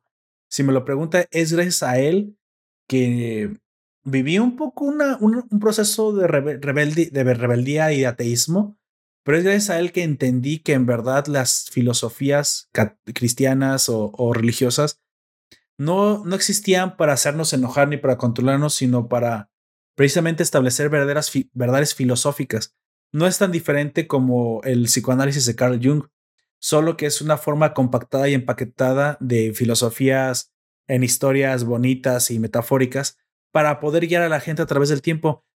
Si no es por él, yo estaría todavía hoy en una clase de eh, cruzada contra, contra un idealismo ateo, porque sinceramente mucha gente piensa que a través de esto está haciendo alguna clase de revolución, pero la verdad es que no. La, Iglesia Católica no es exactamente un, no es exactamente el, el cáncer que nos han querido pensar. Sí, sí, si me lo piensa. Y eso es algo que a lo mejor choca con usted, pero yo prefiero la iglesia antes que el Estado. Mucho, mucho, mucho por encima de la iglesia antes que el Estado. Porque al menos la iglesia ha sido, al menos la, la católica, ha sido una, una clase de filosofía de unión, de colaboración. Y el Estado, desde que yo recuerdo, siempre ha sido un Estado divisionista. Pero para mí México, el Estado no representa a México. Para mí el Estado, el México lo represento yo. Y el Estado es el enemigo. De Esa es mi filosofía. El, el mismo, la misma tentación de Cristo en el fondo es un universo, aunque imaginado, es una realidad posible de, ¿Mm? de la vida de Jesucristo que él imagina. Sí, sí, sí, sí. Quizá bien el guiño. Y también lo otro, claro, esto fue, yo tenía como 16, 17 años, fue un escándalo porque esta película se estrenaba en, se estrenaba en Space, me parece, en el cable. No sé, no sé por qué, sinceramente. Y la Iglesia Católica, por un recurso de protección, que allá se llama recurso de amparo, lo interpuso ante tribunales, los tribunales lo cogieron, el, el gobierno no hizo absolutamente nada, porque perfectamente el gobierno pudo haber presionado para evitar el hecho de que se interponga por la Iglesia Católica o se acepte por tribunales, porque derechamente eso era una, una intervención eclesiástica ya en, el, en la conciencia en, en un medio de comunicación. Y salvo que sea un medio de comunicación eh, católico perteneciente a la iglesia, no tendría por qué intervenir. Bueno, la, iglesia como parte que- de la sociedad tiene todo su derecho a intervenir. Que se le haga caso por ley o por legitimidad, pues no. Recordemos que la iglesia no Es que está separada eso- de nosotros. Eso, la iglesia es eso parte fue la- de la- del consciente colectivo. Bueno, es, es decir, si... aquí en, en Chile no, no pasó nunca, por ejemplo, la, la guerra de los cristeros. Ah, no, claro que no. Eh, el Estado nunca no, no logra nunca separarse, sinceramente, del- de la iglesia.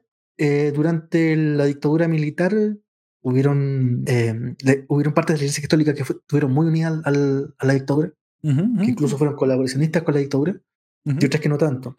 Después de eso, eh, la iglesia siguió siendo absolutamente conservadora, siguió restándole valora los derechos humanos, temas de. Mire, don Pinochet decía que los derechos humanos eran inventos progreso. Entonces, y eso lo hace, hace que a fines de, esa década se produzca un quiebre ya social. Y hasta este momento, como te digo, está recluida. Y me parece que donde tiene que ser recluida, hacia su. Quien, quien quiere, quien desee seguir la. Eh, yo lo veo como, un, como una ocupación de ocio, una religión o los cómics o los videojuegos. Si tú quieres seguir sus normas, perfecto. Eh, síguelo en tus normas, em, mm, sigue su filosofía. Pero otra cosa es que yo tenga que el, el, Estado se vuelva eclesiástico y sea la norma o sea la opinión del, de la iglesia más fuerte que la opinión de la democracia republicana popular. Recordemos que siempre requerimos una guía moral. Lamentablemente el Estado no puede ser la guía moral. Sí, es la guía legal, pero no es la guía moral. Si no es la iglesia, será otra cosa. Estamos asumiendo que las personas saben qué hacer no lo saben qué hacer. No saben qué hacer. Yo por eso le decía que prefería iglesia a, a... Pero no cualquier iglesia. Y aquí sí me voy a atrever a decir siempre esto. Este, la católica especialmente es la mejor. Sí. Podrán no estar de acuerdo conmigo, podrán mentarme la madre, podrán decir, Poperto, de qué chingos estás hablando, cómo va a ser la mejor de las ideologías. Es la mejor. Si no revisen otras, revisen. Y no es la mejor porque sea, sea perfecta. Siempre la gente confunde perfecta con lo mejor. No, no, no, lo mejor es perfectible. Sin embargo, el resultado de, de, la guía moral que da la religión, ya voy a separar la institución como iglesia, porque yo no, hablo, no me gusta hablar de la iglesia como conjunto burocrático de padres, papado y, Vaticano. Hablo de la religión como el, dogma a seguir, que sí, es impartido por una clase de, de burocracia, sí, sí lo es, y la burocracia se llama iglesia y la, iglesia ha cometido crímenes, sí, que los pague. No, no tengo ningún problema con eso.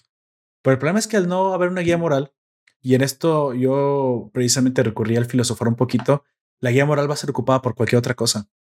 Y esa otra cosa se llama ideologías progresistas. Y las ideologías progresistas atentan contra la libertad humana. Aquellos derechos que supuestamente buscan defender de derechos humanos no terminan siendo defendidos demasiado bien por ideologías en las cuales pone siempre un colectivo por encima del interés propio. Y yo nunca voy a estar de acuerdo con una supresión del individuo, ¿eh? Jamás. Jamás voy a estar de acuerdo con ver primero por el grupo antes que por ti. Porque aunque eso suene muy bonito y parezca como un ideal de sacrificio propio, este tipo de sacrificio propio tiene que venir por decisión individual, por empoderamiento del individuo, nunca por imposición.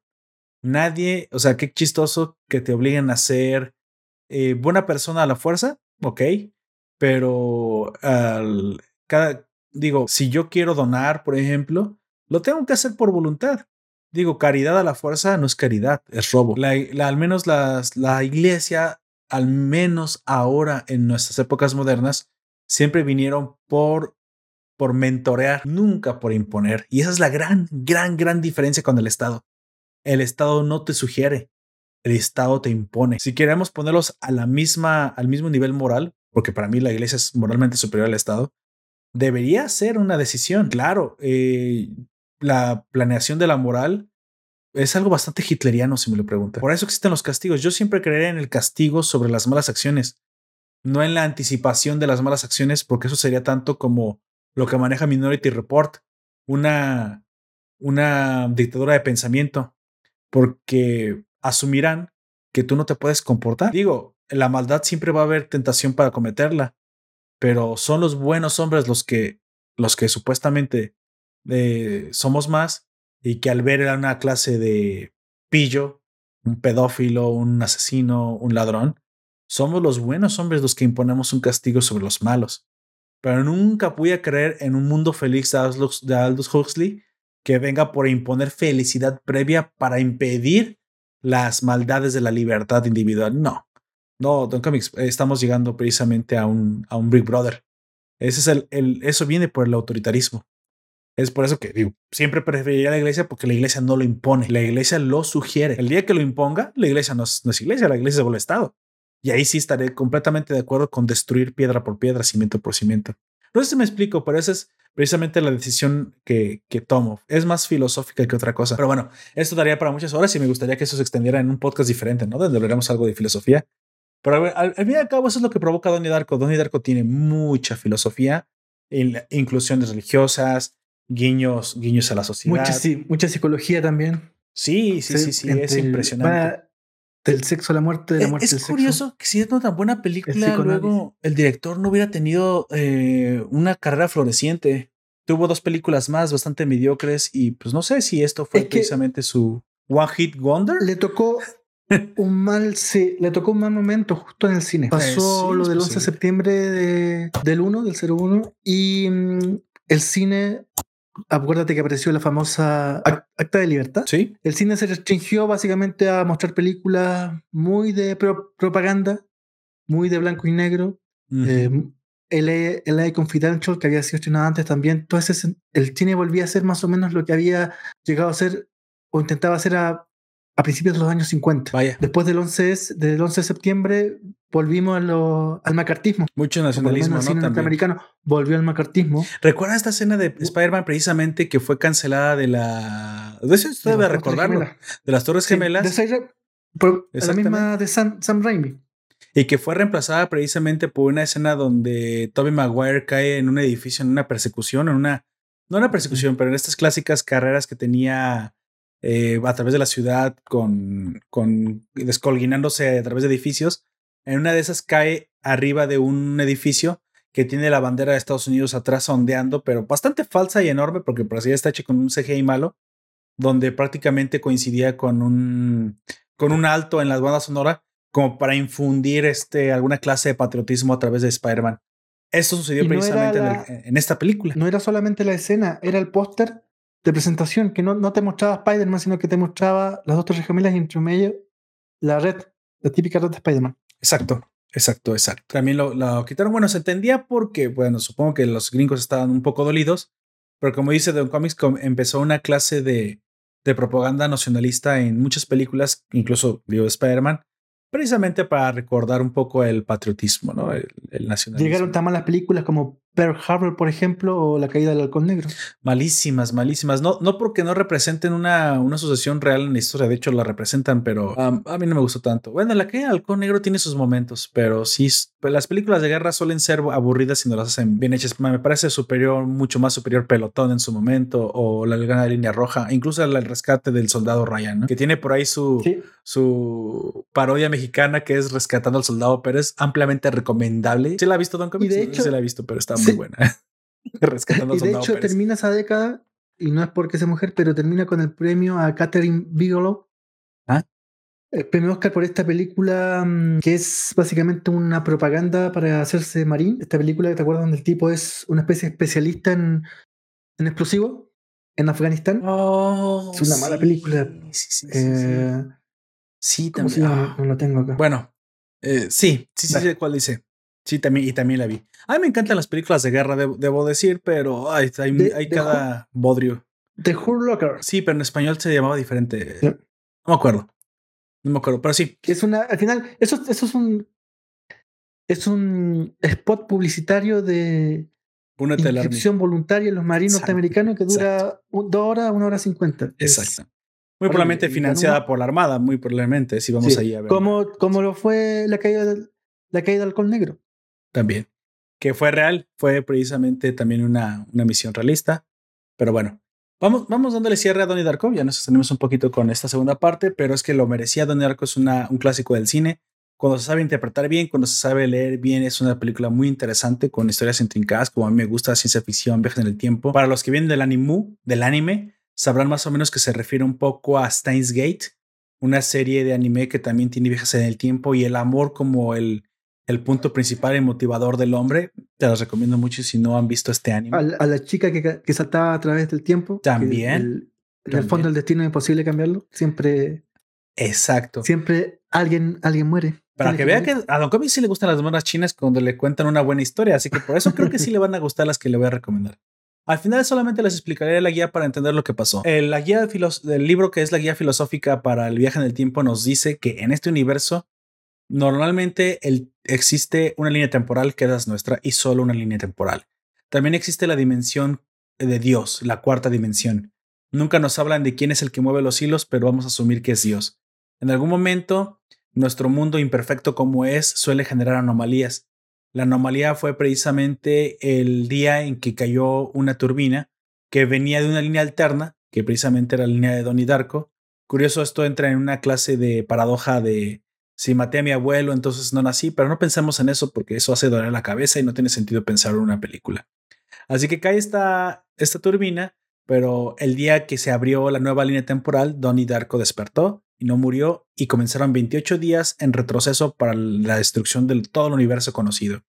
Dios, eh, preocupado por reconstruir el mundo, por salvar el mundo, manda un emisario que precisamente es eh, Frank. Frank moría, moría en la línea alterna. Así que hay una regla que no está tan clara, pero es que aquellos que el libro llama receptores muertos o que prácticamente son personas que mueren en las líneas alternas, sus almas pueden ser usadas como emisarios. ¿De dónde saqué esto? Ustedes confíen en mi palabra. Es así como es, ¿sí? Así es la filosofía.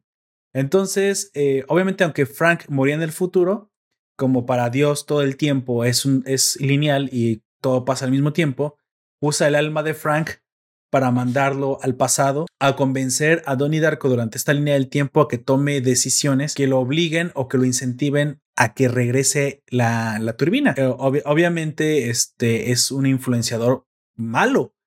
Eh, básicamente, el objetivo de Frank es que Donnie vuelva a morir, pero lo tiene que convencer con algo poderoso, si no, Donnie no va a querer.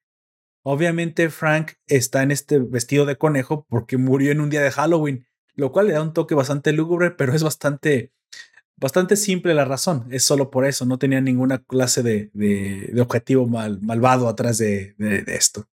Obviamente, eh, como, buen, como buen constructor de historias, el director sabe que para un muchacho de la edad de Donnie, muy probablemente un poderoso motivador sea la waifu. Otra vez, la mujer siempre ha sido la razón. Miren, por, por una mujer se quemó Troya, así que ya, ya dejemos de discutir si las mujeres tienen poder sobre nosotros o no. Así que la Elena de, de, de, Donnie, que es Gretchen, que valga decir que es una muchacha muy guapa, así que entiendo la decisión de, de 100% de Donnie, es precisamente hace que Donnie o, incentiva a Donnie. Exactamente, genera un montón de acciones que lo llevan a, a la muerte de Gretchen sin saberlo. La única razón por la cual Donnie hizo caso al conejo, sigo pensando que es por la esquizofrenia que tenía, Así que pues siguió haciendo caso, siguió haciendo caso y urdió la, la muerte de, de, Gretchen. Cuando la muerte de Gretchen sucede al final, entonces entra en vigor otra regla del libro que dice que, bueno, aquel, aquel héroe vivo o receptor vivo, que en este caso es Donnie, le llama receptor vivo porque cuando se abre una línea de tiempo nueva, Donnie es imbuido con poderes sobrenaturales, los cuales sí tiene, nada más que nunca se ven muy bien en la película, nunca te das cuenta bien si los tiene, como piromancia, como la capacidad de, manipular el metal, la piroquinesis, la mm, telequinesis, la capacidad de abrir hoyos temporales. Prácticamente se vuelve en un ser capaz de moldear la realidad. Entonces, pero él no habría de, eh, evitar el fin del mundo si no tuviera una razón poderosa. Así que cuando Frank o el conejo termina engañando por fin, bueno, siempre lo engañó, termina, termina haciendo que, que Donnie lleve a su muerte a Gretchen, que curiosamente es atropellada por él cuando estaba vivo, por el conejo cuando estaba vivo. Entonces Donnie se da cuenta, precisamente porque para este momento es un ser de una conciencia muy alta, que le tiene que dar una trampa. Básicamente es una trampa y así se llama. El libro dice que, el, que un enviado muerto, o sea, Frank, deberá tender una trampa a un, al receptor vivo, que es Donnie. De tal manera que así decida devolver el objeto de la otra dimensión, o sea, el objeto del futuro, que es el, la, la turbina a su tiempo. Y sí, la trampa funciona al 100% y es cuando decide pues volver al pasado y morir en su lugar. Esta, la muerte del receptor vivo o la muerte del receptor es precisamente el capítulo final del libro de, de filosofía. Si ponemos atención, es el libro escrito por la, la, señora, la señora muerte, es precisamente la, la guía de los eventos que debe suceder para que todo vuelva a la normalidad. Por eso les digo que es una película de ciencia ficción y no de psicoanálisis. Otra de las interpretaciones que tenemos es que mm, haya un agujero gusano sobre la habitación de Donnie Darko. Esto haya afectado a Donnie Darko y como una especie de Metrón que no está obligado a usar una silla de ruedas, porque en el fondo Metrón hace eso, lo afecta para, mm, lo hace un paralítico mental eh, afecta su concepción de la realidad, pero le da poderes, le da poderes de modificar Sí, sí, sí. el presente, volviendo al pasado, solo una vez. Tony Darko va modificando el, el futuro, bueno, bueno, va modificando el presente para Sí. hacer un futuro mejor, sin saber mucho qué está haciendo. Al final se da cuenta que sus modificaciones del, de lo que ahora es el pasado nunca fueron decisivas. Él tenía poca, porque es un paralítico, o sea, no un paralítico, pero tiene em, una falsa concepción de la realidad, lo que hace que sus decisiones siempre sean, no sean las más acertadas. Y como última decisión, decide usar por última vez su poder y cambiar el pasado para modificar el futuro.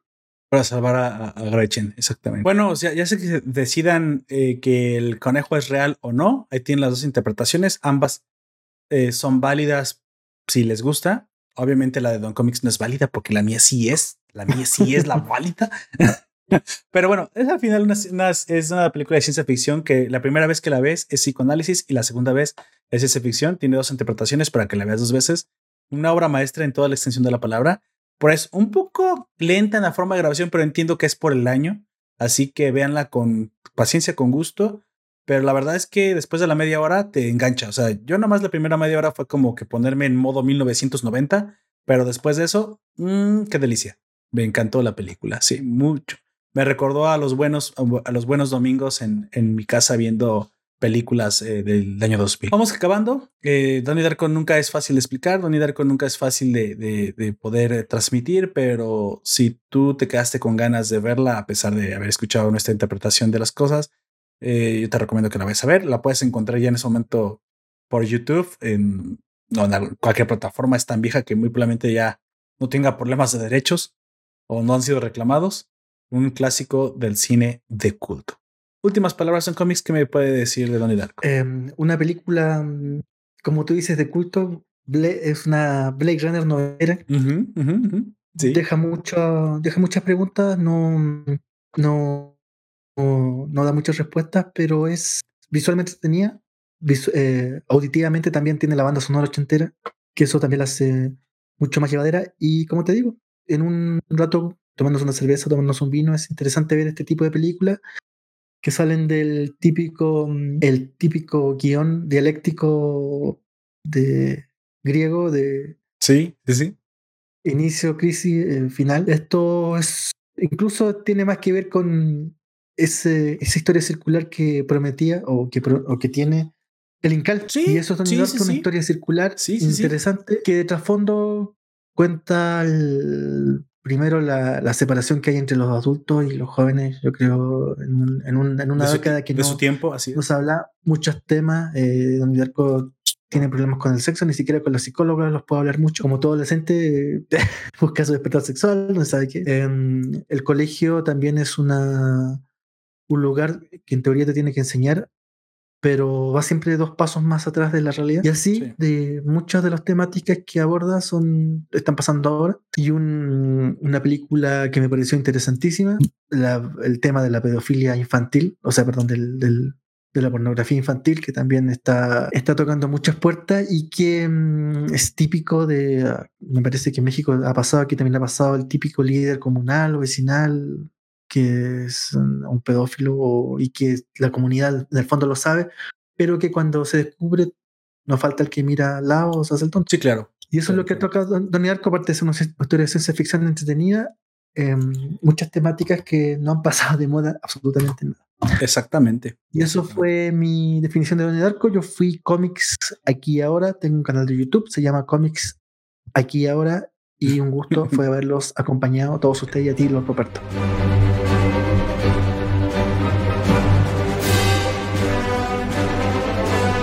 Antes de irnos, nada más me gustaría eh, pedirles que si ustedes la vieron eh, o no la han visto, díganme en los comentarios. Bueno, si la vieron es más fácil.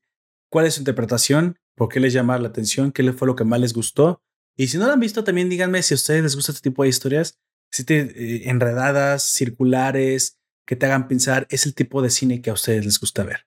Por favor, escríbanmelo aquí. Siempre es muy importante su opinión. Siempre me encanta leer sus comentarios. También eh, les recomiendo que se den una vuelta por nuestro Patreon. Ahí van a encontrar nuestro podcast exclusivo para Patreons, que ahora también incluye las recomendaciones mensuales y mucho contenido. Y ya saben todo eso. Vayan a darle clic para que lo conozcan. Pueden ver, también pueden ver nuestros directos, escuchar nuestros podcasts sin ninguna clase de cuenta directamente en la página nacionpoperto.com. Así de fácil, así de sencillo.